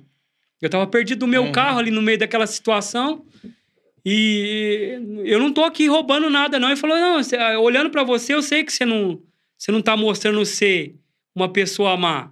Eu sei que você não tá aqui para roubar o trator, até por conta do trator tá, tá quebrado. Ó, é, hoje eu. De... Ó, pra você ver que coisa, o cuidado de Deus, né? Ele falou: esse trator já tá parado aí faz uns seis meses. E hoje eu tinha pedido pra usina, pro, pro, os mecânicos vir retirar esse trator daqui. Eles vão trocar o pneu do trator e vai levar ele pra usina. A hora que os mecânicos chegar aqui, você fala que você conversou comigo. Que eles vão te ajudar. Que eu não posso, eu tenho que ir pra usina, o cara falou. E seguiu viagem. Eu fiquei ali mais uma hora ou uma hora e meia. Aí tô escutando lá de novo um caminhão ao longe chegando, com quatro ou cinco pessoas dentro do caminhão, eles descem do caminhão. Aí, quando o fiscal da, da fazenda desceu do caminhão, Alexandre, foi algo assim sobrenatural. O fiscal, ele já tinha ido no meu salão levar a esposa dele, que a esposa dele era cliente minha em Jardinópolis. Te conheceu. Ele me conhecia. Quando ele desce do caminhão, ele me chama pelo nome. Eu falo, Ricardo, eu não acredito que você está aqui, que é você que está aqui. Falou: o que, que você tá fazendo aqui, cara? Tá todo mundo desesperado em Jardinópolis procurando você. Já fazia quatro dias que eu tava desaparecido. E a Isa tinha mandado uma mensagem no, no, no, no grupo do celular do, dos clientes nossos que estavam uhum. me procurando. Ela já tinha ido na delegacia atrás de mim. É, depois de 24 horas a polícia já. Já tava todo mundo atrás de mim, né? E o que, que você tá fazendo aqui? Fala, cara, tô perdido. Aí eu já comecei a chorar, aquela coisa vem à tona. E aí o cara falou, Ricardo, a gente vai te levar embora. Aí eu falei, cara, eu não consigo descer do trator. Oh, que humilhante, Alexandre. Os caras têm que me pegar no colo, me colocaram dentro do caminhão, aí me levaram para a sede da fazenda lá, de Jardinópolis, uhum. da usina. Aí quando ele chega lá no, no, no, terreirão da casa dele, lá da fazenda, ele grita de dentro do caminhão: Ô, oh, fulana de tal, que era a esposa dele, vem ver quem tá aqui no caminhão. Aí eu já tava chorando muito. Ela me abraçou ainda, foi algo muito emocionante. Era? era? a esposa dele, que era minha uhum. cliente, né? Aí ela me abraçou, ela falou, Ricardo, o que, que você tá fazendo perdido aqui? Eu falei, ah, eu tava perdido aí já faz uns 4, 5 dias. Ela falou, cadê seu carro? Porque todo mundo conhecia eu por causa daquele tipo de carro que eu tava, que era um carro muito conhecido na cidade. Uhum. Falei, cara, eu lembro que eu perdi esse carro. Eu, a única coisa que eu lembro é que ele tá numa, numa, numa curva de nível e em cima passava a linha do trem. Eles montaram no caminhão, me puseram no, no chão. Não, eu fiquei dentro da cabine do caminhão, eles me dando água, me dando água, e eu, eles montaram numa caminhonete da, da fazenda e foram atrás do carro. Sumiram. Aí dali um pouco, uma meia hora depois, eles voltam. Já com o carro. O cara com a caminhonete e os meninos com o carro. E aí eles não quiseram me contar muito detalhes, porque eles perceberam que eu estava né, consciente, uhum. mas que ali dentro do, carro tinha coisas que me condenavam, né? Uhum. Aí eles chegaram com o carro lá e eu falei, mas como que vocês conseguiram tirar o carro de lá? Ele falou, chegamos lá, demos partida no carro, levantou a suspensão, que ele tinha suspensão a ar, o carro saiu e o carro tá aqui. E eu passei o dia tentando fazer o carro sair daquele lugar e o carro não saía, Alexandre. Foi Deus Tava atolado. Que... Aí me cataram, me levaram para Jardinópolis. Quando eu chego na casa de um parente que a gente tem lá, foi a única pessoa que me acolheu. A Isa meio revoltada com aquela situação, uhum. ela tava no salão ainda, eu lembro como se... Tipo assim, umas quatro horas da tarde, eles me trouxeram para essa casa de Jardinópolis, a do meu parente. Aí eles me puseram sentado numa cadeira no quintal e começaram a lavar meus pés na bacia. Porque eu tava muito machucado, muito uhum. machucado. Eu não conseguia ficar em pé pra ser, ser colocado na cadeira de roda. E eu lembro que eu fui parar no hospital. Aí cheguei lá no hospital, eles fizeram uns exames em mim, eu tava com uma... É, quando você fica sem beber água? Ah, é. é. Tava desidratado. É, tava numa desidratação de. de na, na, é, quatro. Tipo assim, eu poderia ter morrido lá. Entendi. Se eu não tivesse tomado aquela água do rio, teria, eu teria de morrido. De repente você tinha morrido. Tipo, meus órgãos teria parado. Uma desidratação de nível 4. Aí eles me deram o banho, me lavaram, me levaram pro hospital. Chegou lá, eles me medicaram. Aí o médico deu uns remédios para levar para casa, ansiolítico, né? Para mim parar. Porque eu poderia ter uma recaída, né? De novo. Uhum. Aí o que eles instruíram? A Isa me dá o remédio. A Isa vai, Alexandre. E aquele medo de eu aprontar de novo, ela me deu quatro comprimidos. Eu dormi, eu acho que pelo menos aí uns Pagou. quatro ou cinco dias sem parar a ponto deles ter que me acordar e me levar para o hospital, porque eles já estavam com medo de eu entrar em coma, de tanto que eu dormia uhum. por causa dos remédios que ela tinha me dado. Aí vai eu passar por tudo isso de novo. Toda essa. Aí eu comecei a ter que ser tratado por psicólogo, eu já não estava me tratando mais como um dependente químico. Porque essa recaída minha me tinha me qualificado como um, um problemático psicólogo, né? Uhum. Com doença psicológica. Uhum. Aí eu comecei a ser acompanhado por um psiquiatra e aí comecei a tomar remédios muito fortes para me parar, para mim não ter crises de recaída, de abstinência. Eu começo a ser tratado com medicação. E aí vem o socorro de Deus. Aí eu lembro como se fosse hoje. Até foi lá que a maioria da igreja aqui começa a conhecer o ministério da pessoa. A gente estava em casa um dia e a gente foi convidado para participar de uma conferência que estava acontecendo lá na igreja do pastor Joãozinho, lá da IMUB, Uhum. de Jardinópolis. E o Luiz Hermínio tinha sido convidado Pra poder ministrar para lá. poder ministrar lá, né? E eu tava nessa fase do, do remédio, de estar de tá trancado dentro de casa. E eles tinham conseguido me afastar. Eu tava recebendo ali um auxílio. E a família ajudando, todo mundo ajudando, porque queria me ver, né? Livre. Uhum. E aí eu fui convidado aí nessa conferência. E aí no primeiro dia eu não vou na, na conferência. E aí a Isa chega em casa, a Isa foi sozinha, e eu fiquei em casa com pessoas cuidando de mim, porque eu não podia ficar sozinho. E a Isa foi para a conferência. E eu lembro quando ela chegou em casa, ela falou: o pastor Luiz Hermínio pregou que Deus tem que levar algumas pessoas na igreja esse final de semana. E essas pessoas que Deus escolheu não vai dormir essa noite. Eu passei a noite em claro, cara. Parecia que eu tava vidrado. Eu não dormia, Alexandre. Eu passei a noite inteira sentado no sofá, eu não dormia. Aí eu lembro que aquele dia foi uma tribulação, né? A Isa foi trabalhar, e aí ficou uma pessoa lá em casa cuidando de mim, meu sogro em cima de mim ali todo o O tempo tempo inteiro cuidando. para mim não sair de dentro de casa. E aí, quando foi beirando umas duas horas da tarde, o tempo de Jardinópolis virou, Alexandre. Mas aconteceu uma tempestade dentro de Jardinópolis que nunca tinha acontecido de arrancar árvore, alagar a cidade, o, o bairro que a gente morava ali. Mas houve assim algo, acabou a força do bairro em cima da hora da, de começar o, a conferência à noite. E aí voltou a força da cidade. Quando foi umas sete horas da noite, eu determino, não, eu vou para a conferência. E aí me troquei de roupa. Nós não achava a chave de casa para sair de casa, trancado dentro de casa. Não conseguia sair de casa. Aquela tribulação, e nós fomos de pé para a igreja, era uma distância considerável, pulando aquelas poças d'água, é, porque tinha alagado o bairro, e a gente conseguiu chegar na igreja. Aí eu lembro que eu entrei no culto e fiquei de braço cruzado, fechadão. Um impuro, um imundo aqui Uhum. dentro da igreja, no meio desses crentes. E tô lá emburrado lá. E o Luiz Hermínio falava assim, ó. Quem tá de braço cruzado, abraça a pessoa que tá aí do, do seu lado. E eu ali travado. A Isa vem me abraçar e eu tiro a mão de mim. Já comecei a rejeitar toda aquela situação, aquele ambiente que estava sendo formado ali, né?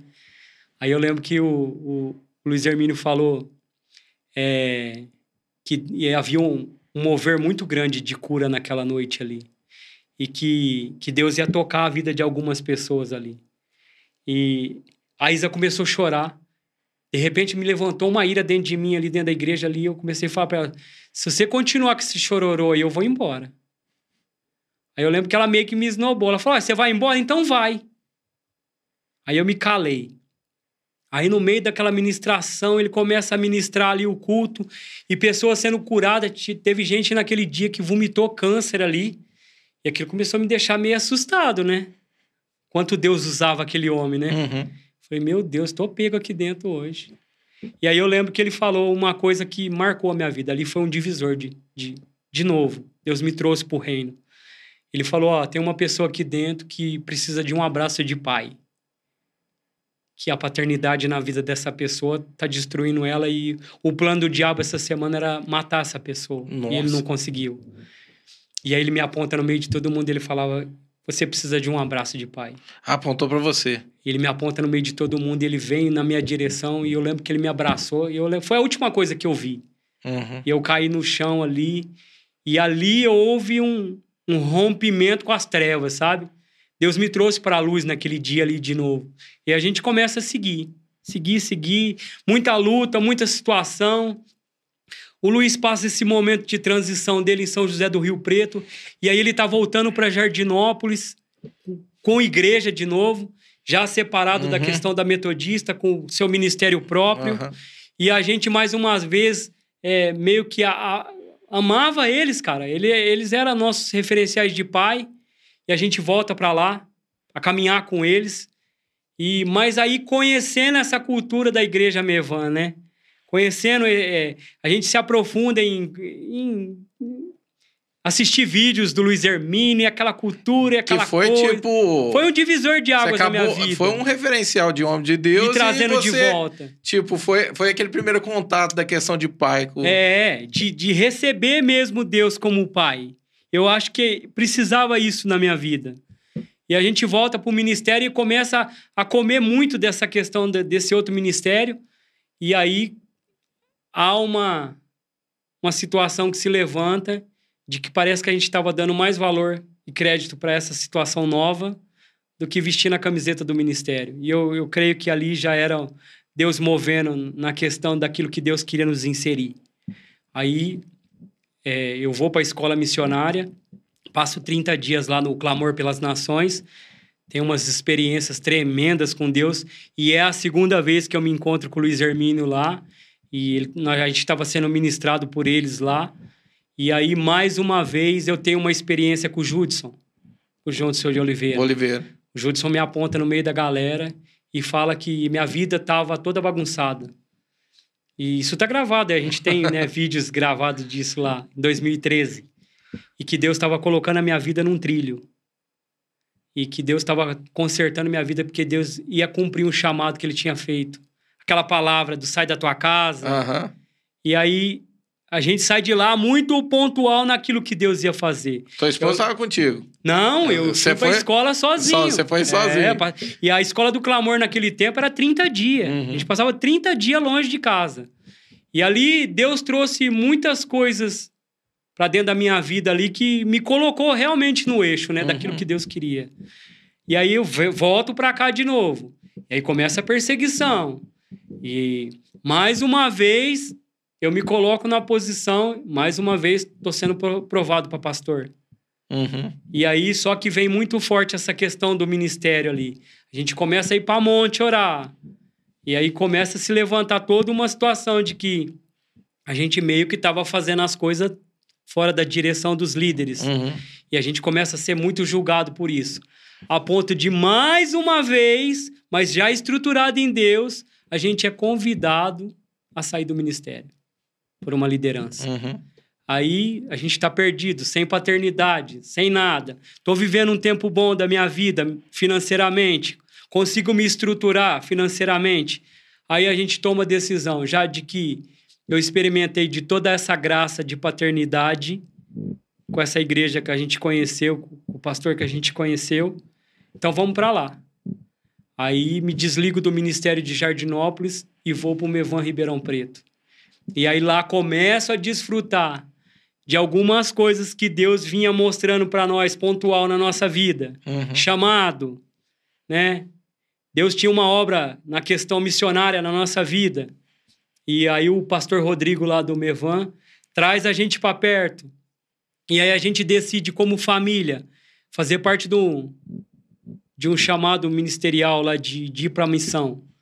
E a gente começa a, ser motivado pelos irmãos da igreja e se levanta uma equipe de, de intercessores, de, de missionários. Nesse período, Alexandre, a gente sentou com os maiores empresários de Ribeirão Preto.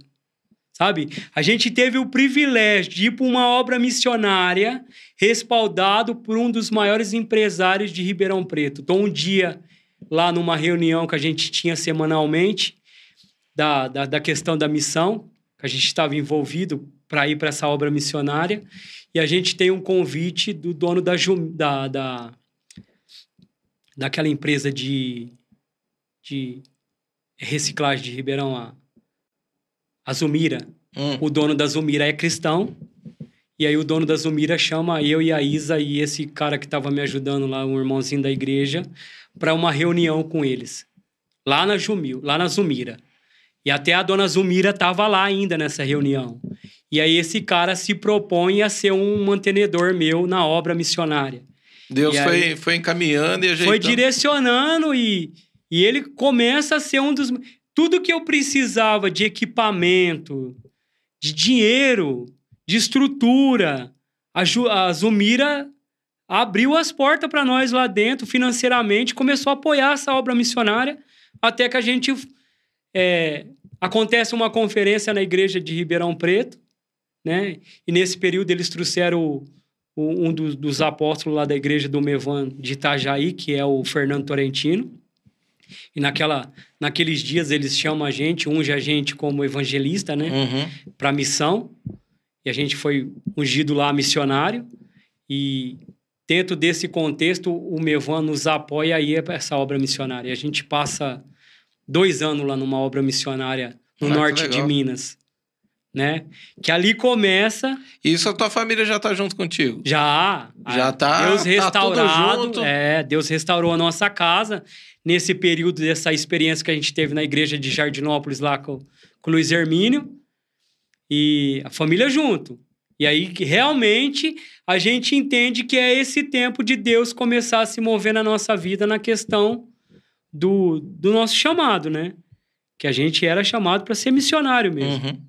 E a gente começa a desfrutar disso. E aí tem uma experiência sobrenatural no norte de Minas.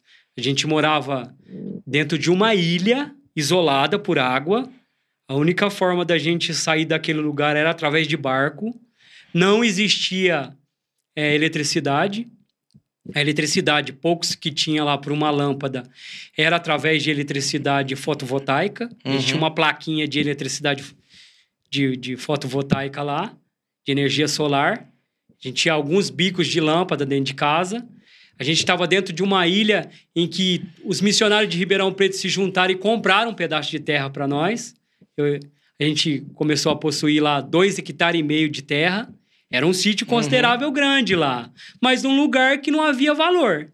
Era um tipo dois hectares e meio aqui hoje é coisa de milhão. Lá é coisa de 7 mil reais. Entendi. A gente ganhou esse pedaço de terra lá através da missão e começou a ser presentear toda a necessidade que a gente tinha. A igreja de Ribeirão supria. E a gente passou dois anos no campo missionário. Aí volta para Jardinópolis. Trocaram os missionários, porque lá tem essa cultura de a cada dois anos troca missionário. Aí volta a gente para Jardinópolis. E eu frequentava, já nesse período, a igreja em Ribeirão, mas morava em Jardinópolis. E aí a gente, como você vai para a obra, você deixa tudo na obra. Quando você se torna um missionário, você leva muita coisa, mas para trazer, você traz muitas das vezes a roupa do corpo. E a gente volta sem uma estrutura, sem carro, sem uma estrutura. Tinha que começar de novo como profissional. A gente volta para Jardinópolis achando que a gente ia ficar em Jardinópolis, né? Aí Deus pega e dá uma reviravolta de novo. Mas aí a gente tá, já não consegue estar estruturado na igreja Mevan de Ribeirão Preto mais. Então a gente tinha duas opções. Ou a gente ficava em Jardinópolis e procurava uma igreja para se ligar no ministério, Uhum. porque já não tinha mais condição de ter um carro para ir para Ribeirão Preto por conta da distância. Ou como a gente tinha a casa de Brodowski, já havia sete anos que estava alugada, voltava para Brodowski. Aí a gente pôs na balança e falou: não, vamos continuar aquilo que Deus começou. Vamos avançar. Porque assim, ó, eu entendi, Alexandre, que eu estava debaixo de uma palavra de que sai da tua casa. Eu saí, Uhum. do meio da tua parentela. A gente abriu mão dos parentes era, de e, era um, Jardinópolis. e era um tempo, né? E era um tempo, né? Né? E vai pra casa do teu pai. E de lá você vai ter que sair, porque ele fala, ó, é, sai da tua casa, da tua parentela, da casa do teu pai e vai pra terra que eu te mostrarei. E nesse período eu comecei a entender que eu precisava estar vivendo essas coisas, Alexandre, de Deus. Esse processo que Deus estava nos Uhum. colocando Ele tava te forjando. sai da casa do teu pai, né? A gente está passando por. Deus precisava nos trazer para Brodowski. Aí eu, eu tive esse entendimento. E hoje já vai fazer quatro anos que eu estou em Brodowski. Uhum. E já inserido aqui, Uhum. voltando para a igreja metodista de novo, inserido aqui com vocês, tendo a oportunidade de contar essa história. Eu tô no meio de uma caminhada aí, entendeu? Numa transição. Tô, e assim, eu, Que eu entendo entendo que, que, que Deus ainda tá. tá... É, o meu chamado missionário. E eu já tô naquela questão assim, dentro de mim já tem algo gritando de novo para mim para outra coisa, Uhum. sabe? Porque eu entendo que eu não fui chamado para ser pastor. Eu entendo que eu fui chamado para ser missionário. Sabe, falar assim de coisas que a gente nunca viveu é muito vago. mas de uma coisa que você já experimentou, é muito difícil quem já experimentou a obra missionária conseguir estar tá fora dela. Porque, tipo assim, ó, hoje eu percebo que muito das coisas que a gente faz, estando hoje dentro da cidade, tendo estruturado hoje, a gente passa a acostumar muito a depender da nossa força do nosso braço. Sabe? Tudo que eu faço hoje, muitas das vezes a gente faz movido àquilo que a gente produz no nosso trabalho, uhum. no nosso meio de vida, né? com as pessoas que a gente vive. Mas quando a gente entende que o nosso chamado é missionário e que eu, pelo pouco que eu vivi na obra missionária, eu, eu entendo que lá eu, eu vivia pela vontade de Deus, porque lá era assim, Alexandre. Eu tinha dinheiro, eu recebia uma pensão, eu recebia recursos missionários, mas dentro da ilha eu entendia que eu vivia do sobrenatural. Porque tinha dia que eu tinha um salário mínimo, dois salários mínimos dentro da minha casa, na minha carteira, mas eu não tinha um pedaço de carne para mim comer. E que tinha dias que a Isa desesperada chorando em casa, Deus, por que, que o Senhor me trouxe num lugar desse para me deixar isolada aqui dentro? E às vezes eu estou passando necessidade de ter uma carne no meu prato para comer. E de repente você escutava lá no quintal. Ô, dona Isa, amanhã mandou lhe trazer um pedacinho de carne. A gente tinha dinheiro dentro de casa. Você precisava, tipo. Mas eu precisava do sobrenatural de Deus. O sobrenatural, ver o cuidado de Deus, ver a questão de pai dele cuidando de você, esse cuidado todo. Então agora. a gente está vivendo esse tempo de transição novamente na nossa vida. Eu falo assim, ó, que a única coisa que ainda é, mexe dentro de mim para que eu me mantenha nesse ministério missionário é é não estar muitas das vezes mais inserido como eu tive, Alexandre, naquele mundo espiritual, entendeu? Da dependência de Deus. Poderia aqui, ó, a gente passar várias horas contando as experiências que eu vivi lá no norte de Minas. Uhum. Sabe, de, de ter dia que você ir na cidade, aí da cidade você tinha que, que vir para uma área rural, atravessar o rio para você estar tá em casa. E nessa vinda nossa, uma das experiências que eu vou contar para a gente não se alongar muito. É, vindo um dia da, da, da cidade de Itacarambi para Vila Florentina, que é isso é lá no norte de Minas. E tinha lá um, um trajeto de 60 quilômetros. Eu tô vindo com o meu carro, o carro fura o pneu, eu paro, levanto o carro no macaco. Isso é uma das experiências, assim, de muitas que aconteceram lá. Quando eu vou trocar o pneu do carro, Alexandre, o macaco quebra. Não sobe e não desce o carro está pendurado. Quando eu vou pegar o step do carro, o pneu murcho. Não tinha como eu fazer nada. Desci do carro com meus dois meninos, o, o Pedro e o Isaac. Eu já tinha o Pedro nesse tempo. O Pedro está com, acho que com seis aninhos nesse período da, da missão agora. E o Isaac com dez, dez ou doze.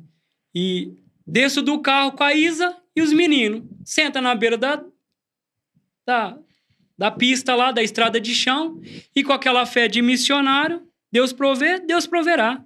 Ele vai trazer alguém aqui que vai nos ajudar. Cinco horas da tarde, já escurecendo. Tô escutando lá bem longe, lá, Alexandre, pá, uma motinha vindo.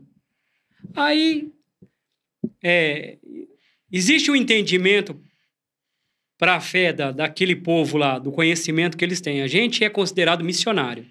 Mas para eles lá, eu era o pastor deles lá. Ô, pastor, o senhor tá fazendo aí na beira da pista? Aí expliquei o caso para a pessoa. Falei, ó, oh, eu preciso que você vá lá na cidade lá e traz um macaco para mim.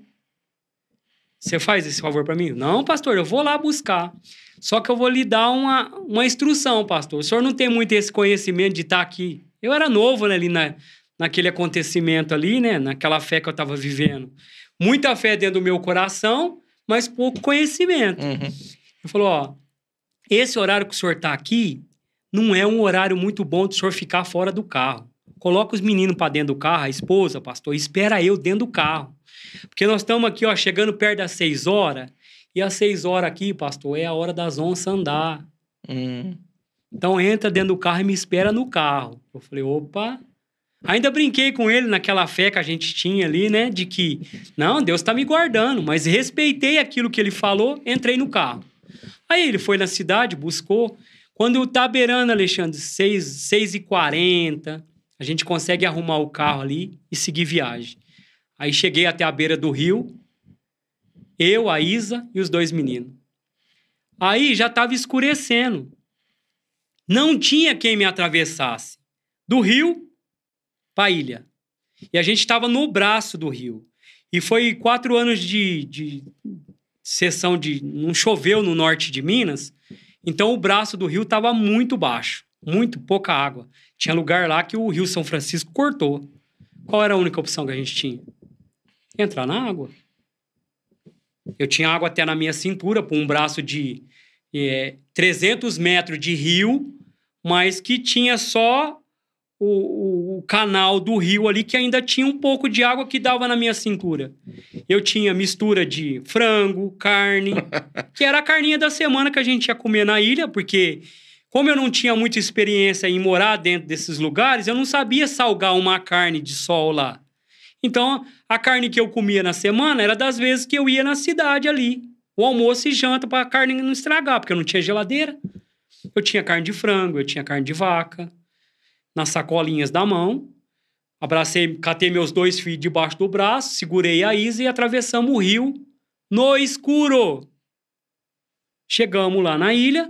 O primeiro sítio era o, o sítio de uma vizinha que a gente evangelizava lá, da dona Nazinha, uma, uma figura que a gente conheceu lá. Aí batemos palma, porque ela tinha os cachorros soltos lá. Donazinha, Donazinha, ai, irmão, ô, oh, pastor, chega pra cá. Aquela escuridão, Alexandre. Eu já tinha atravessado o rio, os meninos tremendo de frio. Aí você fala assim, ah, e o que, que tem de demais nisso? Ela nos recebeu na casa dela e nos levou, pois a, é, arriou a carroça e nos levou até em casa, que fazia parte lá de dentro da ilha. A gente morava numa distância ali de um quilômetro dentro da, da própria ilha, de uma casa da outra. Ela nos levou em casa. No outro dia de manhã cedo, Alexandre, ela bate lá em casa. Ô, Ricardo, vamos lá em casa que eu preciso lhe mostrar uma coisa. Aí você vê a mão de Deus. Aí a gente foi lá na casa dela, de carroça, voltamos lá para voltamos lá para casa dela, ela nos leva lá na beira do rio, Alexandre. E para nossa surpresa, quando a gente chega lá, o mesmo lugar da onde a gente tinha saído da água, tinha um rastro de jacaré lá de pelo menos uns 3 metros de comprimento. E esse jacaré já estava tendo algumas conversas lá dentro do, dos moradores da ilha, que esse jacaré já tinha sido avistado por alguns pescadores e até tinha atacado alguns barcos lá com os pescadores uhum. pescando. Na hora que o cara vai retirar a tarrafa da água, ele atacava. E era um jacaré muito grande. E aí tá lá o rastro na areia. Na onde vocês? Na onde a gente saiu. Mal de Deus, hein? E você vê o cuidado de Deus, né? Então, assim, a gente tem experimentado. Então, assim, a gente tem vivido um tempo de que tá suscitando dentro da gente essa questão de estar tá na obra missionária de novo. Sabe? Talvez, assim, ó, por muitos anos, né, com todas essas histórias que a gente contou aqui de ah, você é provado para pastor e às vezes não acontecia da jeito, do jeito que a gente queria. Porque a gente entende que a gente tem, tem um chamado determinado, né? Que hoje eu entendo que eu sou um missionário. Em qualquer lugar que você me pôr, eu vou. Uhum. Eu, diferente de um pastor que cuida de uma igreja, eu não sabia cuidar de pessoas. Eu sabia fazer cuidar de uma obra. Então, assim, já está suscitando no nosso coração de novo. Só né? que agora vai para outro lugar longe, né? A, a gente está debaixo de mais uma palavra, né?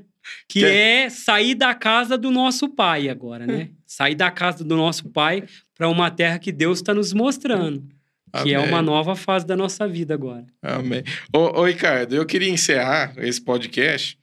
É, a tua história é muito bonita, né? Eu acho que a gente vai ser o, acho que o maior podcast que a gente já fez aqui, né? Já, já registrou aqui. E eu deixei de propósito, porque eu achei assim, muito linda a tua história, do cuidado de Deus desde o primeiro momento, desde quando você era criança, é, até chegar ao momento que, que você está vivendo hoje, né? Momentos muito difíceis. Teve muita coisa aqui que eu nem te perguntei, porque dentro do que eu ia te perguntar, você já ia trazendo. E, e eu senti que você precisava falar e as pessoas que estavam ali precisavam entender é, o que Deus fez na tua vida, o cuidado de Deus na tua vida e o que Ele é poderoso para fazer na vida de uma pessoa. Então eu queria te agradecer. Eu queria que você deixasse, por exemplo, uma mensagem de 30 segundos. Deixa para essa aqui, Eric. Para do meio. Olha para essa câmera do meio aqui. Deixa uma mensagem para quem está em casa. Ah, eu queria dizer assim que é, a gente vive um tempo de muitas situações acontecendo, né? Mas a gente tem que crer que Deus ele é fiel para cumprir tudo aquilo que ele tem determinado. E eu tenho vivido isso, sabe? Eu sou eu sou a experiência de que vale a pena servir a Deus, sabe? Eu tenho vivido assim, estou vivendo um novo tempo da minha vida, sabe? Deus tem chamado a gente para um chamado internacional. Falei que logo em breve aí vai ter notícias aí de que Deus vai estar tá nos enviando aí para a América. Amém. Eu creio nisso. E eu falo que todo esse sofrimento não se compara àquilo que Deus vai fazer nos próximos anos. Né? Amém. Né?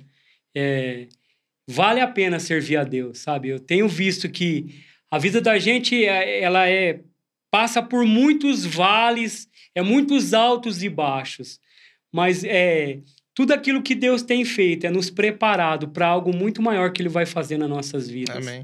Sabe, Deus está nos preparando para a eternidade. Será que a gente está disposto realmente a, a fazer tudo aquilo que Deus nos chamou? Falei, porque hoje é muito fácil a gente desistir. E eu me vejo impulsionado a avançar. É, em momentos que eu, teoricamente, é, passei por provações de vez de eu, de eu desistir, eu acabei meio que avançando. E eu creio que isso é para todo mundo, sabe? O que eu queria deixar de mensagem aqui hoje é que a gente nunca desista.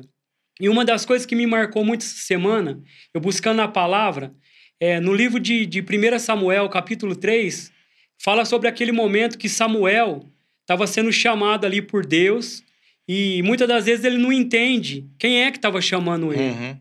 Então, assim, uma das coisas que eu queria deixar para a igreja hoje Preste muita atenção quem é a, a, a voz que, que cada um de vocês tem ouvido nesses dias. Sabe? Muitas das vezes o mundo tem nos confundido. A, a gente a ouvir coisas que parece que é Deus nos chamando, quando na realidade não é, não é, não é, é só Deus. É, você tem conseguido identificar quem é que tem que você tem ouvido? Então, uma das coisas que eu tenho prestado atenção na minha vida é quando é Deus que te chama, o entendimento vem, as realidades de Deus vêm, e tudo aquilo que Deus nos prometeu pode ser cumprido, entendeu? Amém. Eu, eu creio que eu estou vivendo o melhor tempo de Deus na minha vida. Amém. Por quê? Porque realmente eu tenho identificado que aquele que tem me chamado para boa obra, ele pode cumprir muito mais do que eu pedi ou do que eu imaginei. Eu tenho vivido esse tempo em Deus. Então, o que eu queria deixar para vocês era isso: é que não desista daquilo que Deus te chamou para fazer. Deus é, não descapacitou ninguém. Deus capacita todo dia a gente desempenhar o papel que Ele queira que a gente faça. E a gente tem que estar disposto a, a poder a cumprir esse chamado. Não desista do chamado. Eu acho que a palavra que fica aqui hoje é não desistir do seu chamado eu tenho vivido o meu chamado. E eu creio que é um tempo em que é, há um novo mover de Deus sobre a terra, há um novo avivamento chegando. E Deus chamou cada um de nós para que isso venha a ser desempenhado. Amém. O que eu queria deixar era isso. Não desista do seu chamado. Amém. Oi, Ricardo, queria te agradecer mais uma vez. Uma pessoa que eu quero ter aqui depois de toda o que você falou, que eu queria muito saber também da, da Isa a Isa sustentou foi um... é, de pé, foi o teu alicerce, né? É, só de você falar aqui, é, fala muito da Isa, porque ela teve por detrás ali em oração, é, sustentando toda essa situação que você estava passando, enfrentando, até chegar você ter esse, esse, esse encontro né, de, de pai mesmo com Deus. É, ô Isa, vou deixar meu, meu pedido aqui para você. Vem gravar um podcast com a gente. Muito obrigado, viu, Ricardo, pela obrigado. tua presença. Pessoal, muito obrigado para você que ficou até agora. É, compartilhe esse podcast. De repente tem alguém que você conhece que de repente passou por fases como o Ricardo passou, está passando, né? E aqui tem uma prova viva daquilo que Deus é poderoso para fazer, o cuidado de Deus na vida dele, o que Deus está fazendo na vida dele. Então compartilha esse podcast, não esquece de deixar o teu like aí no vídeo. E Deus abençoe tua vida e até a próxima em nome de Jesus. Até a próxima.